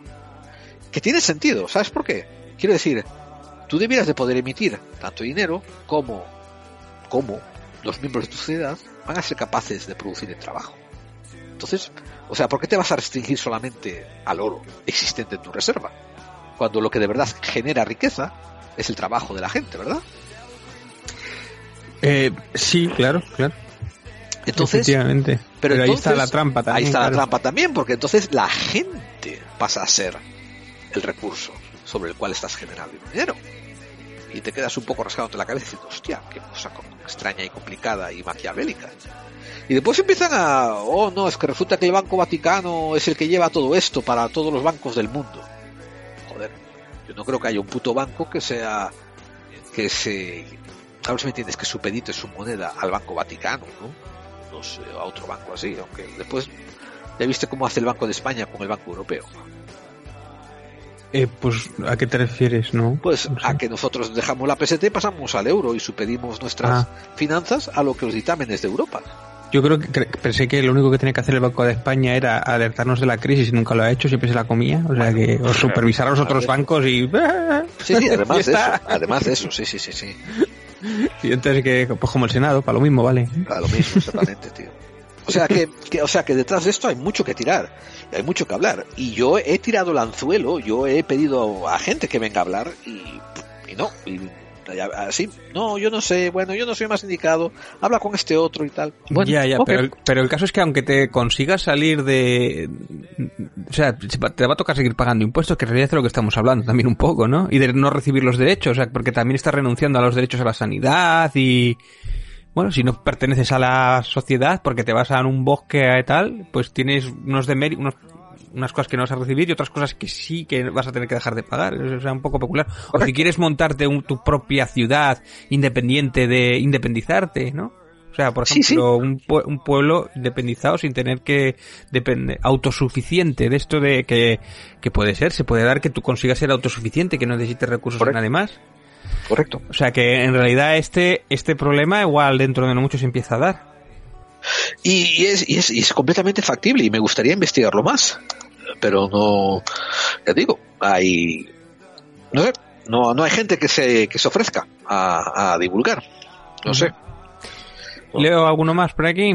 Por favor, dale, dale, dale. Dice, eh, bueno, si lo escribí bien, Yul, Yuvalenzue. La verdad, había leído los trabajos de Robert Hare, eh, pero este programa es un manual de bolsillo para tenerlo y usarlo en todos los lugares que implica socializar con gente, sobre todo en los trabajos. La verdad es que más gráfico no pie de, bueno, no puede ser. Por supuesto eh, que el paso lógico es llevar este manual al siguiente nivel. El análisis de vuestros personajes en el poder, espero que lo hagan de la mano de la doctora Maribel Rodríguez. Nada más, desde Chile, los saluda Juan Adolfo, un abrazo de rock. Yo, yo también tengo mucha admiración por, por la doctora. Por la doctora Maribel hizo un trabajo excelente. Sí, sí, sí, sí, se explicó perfecto. Manuel Rodríguez, genial. Si vais a hacer psicópatas en el poder, tenéis que ver la película Murieron por encima de sus posibilidades. Aunque empecé a mirarla con desgana a medida que se iba desarrollando, tanto los personajes como la acción me hizo saltar la chispa. Y lo vi todo claro. Un retrato de personajes y sus circunstancias y cómo las instituciones y las estructuras de poder en sus diferentes niveles responden. Cómo nos controla, miedos, engaños, estatus no alcanzados, el Estado y el Estado profundo. En fin, una genial puesta en escena del sistema depredador en el que intentamos respirar. Yo esta me la voy a apuntar porque no la he visto. Pero me A mí no me suena tampoco, ¿eh? Mí no me suena de haberla visto tampoco, así que yo también me la voy a apuntar. Además el, el nombre me gusta. No sé si sería una de estas de... Bueno, yo de este estilo tienes la del Reino, que creo que está en Netflix o en Amazon.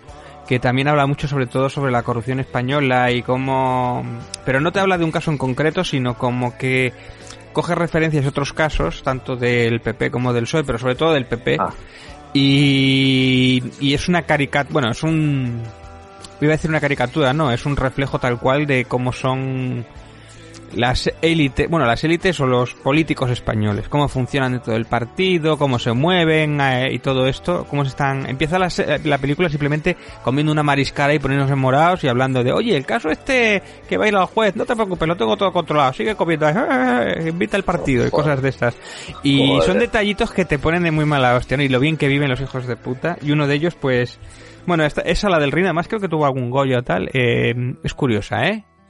Es curiosa. Sí, Además, tiene, coge cosas de, de Bárcenas y coge cositas de, de Valencia, tiene mucho de Valencia o de los de, de algunos casos más por ahí, sin decirte que son esos ni referirse específicamente a un caso, ¿no? Pero sí, ya te digo, es la de Crematorio, que era una de las, de las primeras que hizo o de las primeras que hizo Movistar, me parece, o, o era Canal Plus al final ya. Una serie muy plan HBO. Una poco rara. Ajá, fue, fue un poco de las últimas. de lo- murió justo cuando terminó. Y es precisamente todo eso, la corrupción. Está basado en un libro, además, ¿eh? que el libro está muy bien, también me han dicho. No lo he leído, pero eh, creo que está muy bien. Y es sobre la corrupción. Él es un, un jefe de estos. Bueno, un jefe, un. Iba a decir casi un cacique, un, el dueño de, de un montón de constructoras y cómo va construyendo por toda la costa de, Barcel- de Valencia, creo que es. Y entonces también cómo limpian el dinero con la droga, cómo se van... O sea, te- tú ves todo el engranaje de cómo lo mueven y cómo los van pillando y tienen que ir... eh, pues un poco lo que pasó con Jesús Gil o todo esto, pues en plan... Ese plan, o sea... Bueno, Jesús Gil Para- pasa que es más chabaquero, pero es un poco lo mismo, ¿no? Ese típico mafioso que es casi como si fuera un... De hecho, cuando se presenta ante los obreros o ante las tal, es como si fuera un emperador romano, ¿no? Lo tratan de usted, lo tra- y bueno, él está enorme, el, el Pepe, el Sancho, bueno, me sale ahora, el protagonista. José Sancho. José Sí. Sancho, que es, es- Para la gente de que, para la gente de, de Sudamérica, Latinoamérica, Centroamérica que no, no vaya viendo las referencias, es todo política interna española y, y corrupción interna española que pff, es algo que somos capaces de exportar a manos llenas. Sí, pero más es que eso es- yo creo que se había visto poco. Ahora se está empezando a ver, ¿no? La de Fariña también habla mucho de estos tipos de cómo se mueve y tal. Claro, sí, sí. Pero fue un poco rompedor. Además estaba, tenía muy buena factura. Tenía una factura en plan, pues ya te digo, como fuera, te voy a decir narcos, lo que pasa que bueno, esta es Claro. otra cosa. O, era muy, bueno, era, tenía un toque a Tony a los de Los Soprano. Yo creo que Sí, intentaba sí. imitar a Los Soprano. Y es una temporada autoconclusiva. El final es, flojea un poquito. Pero la verdad Vale, es una serie. Es una serie. Sí, el final no me acaba. O sea, no es que esté mal, pero me faltó como un remate y tal. Pero se parece un poco a Los Soprano, pero en- a la española. Y ya te digo, los mafiosos como untan al alcalde, como no sé qué. Bueno, Mi querido David, eh, tenemos un programa hablando sobre Filipa Dick, hablamos después fueron Ya, contactados ya, y ahora, ya, ya, y ahora ya los sé. correos, los correos con nuestros contactados nos están llevando a la corrupción en ya España. lo ¿eh? sé, ya lo sé. Qué bello es este programa. Se nos va la pinza mucho, sí, a mí sobre todo. Yo es que es empezar a hablar y me suelto la lengua, sí, sí.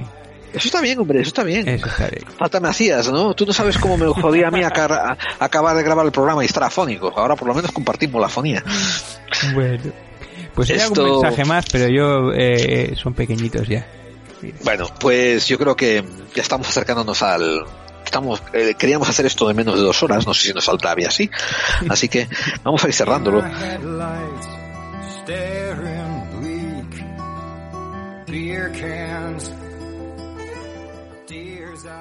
Y con nuestros queridos amigos Poets of the Fall, pues nos vamos diciendo adiós. Que esta semana no hemos abusado a ningún becario, así que no hay que darles gracias a nadie. Sí, no sé, diremos las vías de contacto por el que dirán.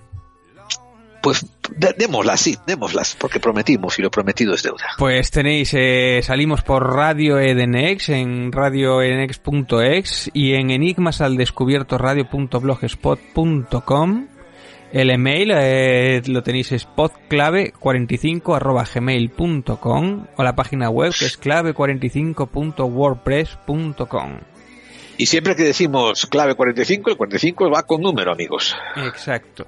Tenéis eh, Twitter, que es eh, arroba la clave 45, eh, la página de Facebook, eh, clave 45, que, eh, y para entrar en el grupo de buscadores de claves, pues hay que solicitar permiso, que es muy fácil. Claro. Y también salimos por Contesta las cinco Spotify, preguntas así, y nos ofreces a tu, a tu recién nacido. sí, al primogénito y ya está, y aceptamos. Eh, salimos por Spotify, iTunes y también en YouTube, tienes el canal de También. YouTube de clave 45. Y David tiene un canal en YouTube que es fabuloso, es lo más mejor del mundo mundial, universal. Se llama Pites de Grau. Así que eh, si queréis ser buena gente, debierais ir ahí y por lo menos suscribir eh, y darle... Y solamente para fastidiar a David, darle likes a todos. Ahí Nada más, está. dale like, like, like, like, like, like, like. Si después escribir algún comentario, ¿no? Poner el cursor en la zona de comentarios y darle a las teclas. Tac, tac, tac, tac, tac, tac, así, a lo que. Como si el gato estuviera bailando un tango encima del teclado. Eso es, allí me podéis ver y ver lo guapo que soy y suscribiros que es gratis y así puedo salir de pobre. Ojalá.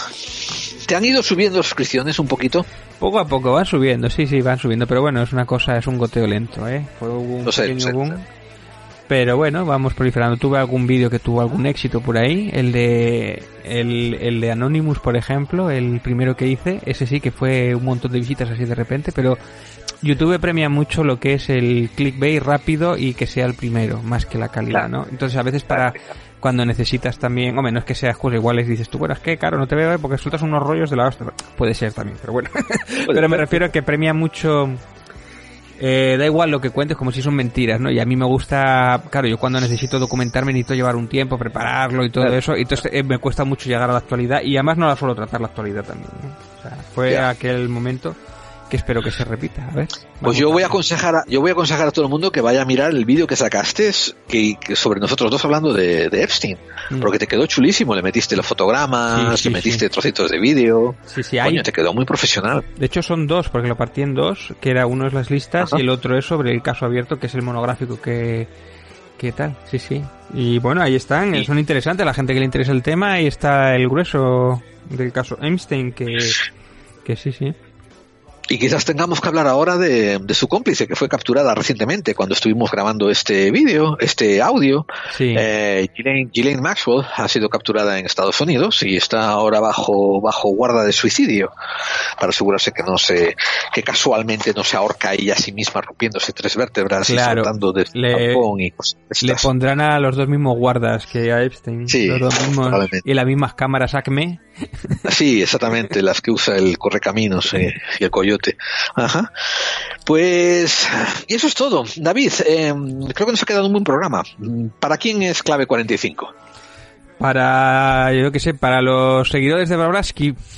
de Blavatsky, todos, to- todos debieran de suscribirse a Clave 45, caramba. Todos, todos los teósofos, caramba. Todos. Los queremos como, como hermanos, en serio. Eh, eh, pero no, además de ellos, también es para aquellos que intuyen que las conspiraciones existen. Y si te parece bien a ti, David, podemos incluso hacer el cierre aquí. Sí, claro. Pues volveremos la semana que viene. Eh, eso espero. Si, si no nos morimos o algo, da una hecatombe o un, una, o un efecto Carrington de esos. Aunque nos muramos, siempre tenemos la posibilidad del efecto virus y salir como zombies. Así que todavía Ah, podemos. Va a ser un poco aburrido, va a ser todo. Pero bueno, lo grabamos igual, yo que sé, si nos escuchan. Si el Esto- 5G nos deja y no nos... 5G no- nos deja. No nos y la los cerebros zombie lo ahí. permite. Sí, señor. Esto, ¿y de qué hablaremos? Mm, creo que... mm, Creo que tocaba cine, ¿no? Pues probablemente hablemos de cine. De hecho, de hecho creo que tú me has preparado un programa tan bueno que podremos hacer como una continuación de este, pero sí, en, en tono de cine, creo.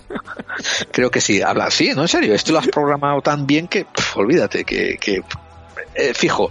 Me- acudid la semana que viene y tendremos una sorpresita interesante. Y, y, y- y si os gusta el cine vais a flipar.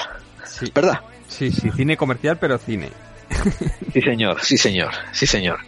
Y David, eh, recuerda a la gente, Pites de Grau en YouTube, ¿verdad? Que se Ahí suscriban. está. Suscribiros, el mejor canal del mundo, porque lo digo yo y punto, y porque es mío. Exactamente. Y este programa por iVoox, compartirlo lo más que podáis y, y- y si tenéis tiempo y cuenta de YouTube, de, de- de Twitter, seguidme por ahí también, que me apetece subir suscriptores un poco y ver cómo funciona eso. Si yo soy la hostia gracioso, pongo cada tontería por, por Twitter, joder, cada parida que, que la gente no se cree que soy yo. De una vez me mandaron un mensaje privado diciendo, oye, tú eres el del programa, porque las chorradas que dices por aquí. Yo, sí, hombre, sí, claro, para entretenerte. Bueno, Pues estupendo. pues eso, David, nos despedimos hasta la semana que viene, ¿verdad? Hasta la semana que viene. Yo soy vuestro compañero de viaje, Gerald Dean. Y yo soy David Santiso. Hasta la semana que viene.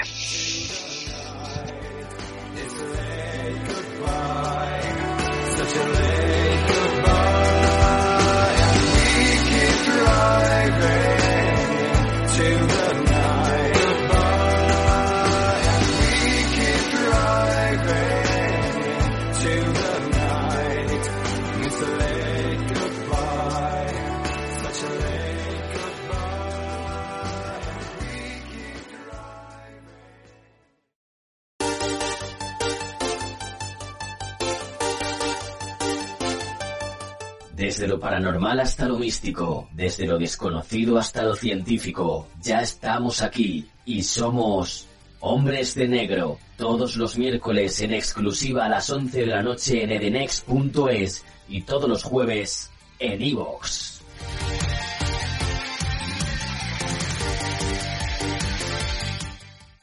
Si crees que ser racional es mirar al universo a la cara y no acobardarse. Si opinas que donde hay duda hay libertad. Si piensas que es mejor encender una vela que maldecir la oscuridad. El Ojo Crítico es tu revista. Porque el conocimiento es el antídoto contra el miedo. Contra el miedo. El Ojo Crítico. Cuadernos de investigación para investigadores. Descárgatelo gratis desde www.elojocrítico.info. Y en las mejores páginas y blogs sobre anomalías. Anomalías.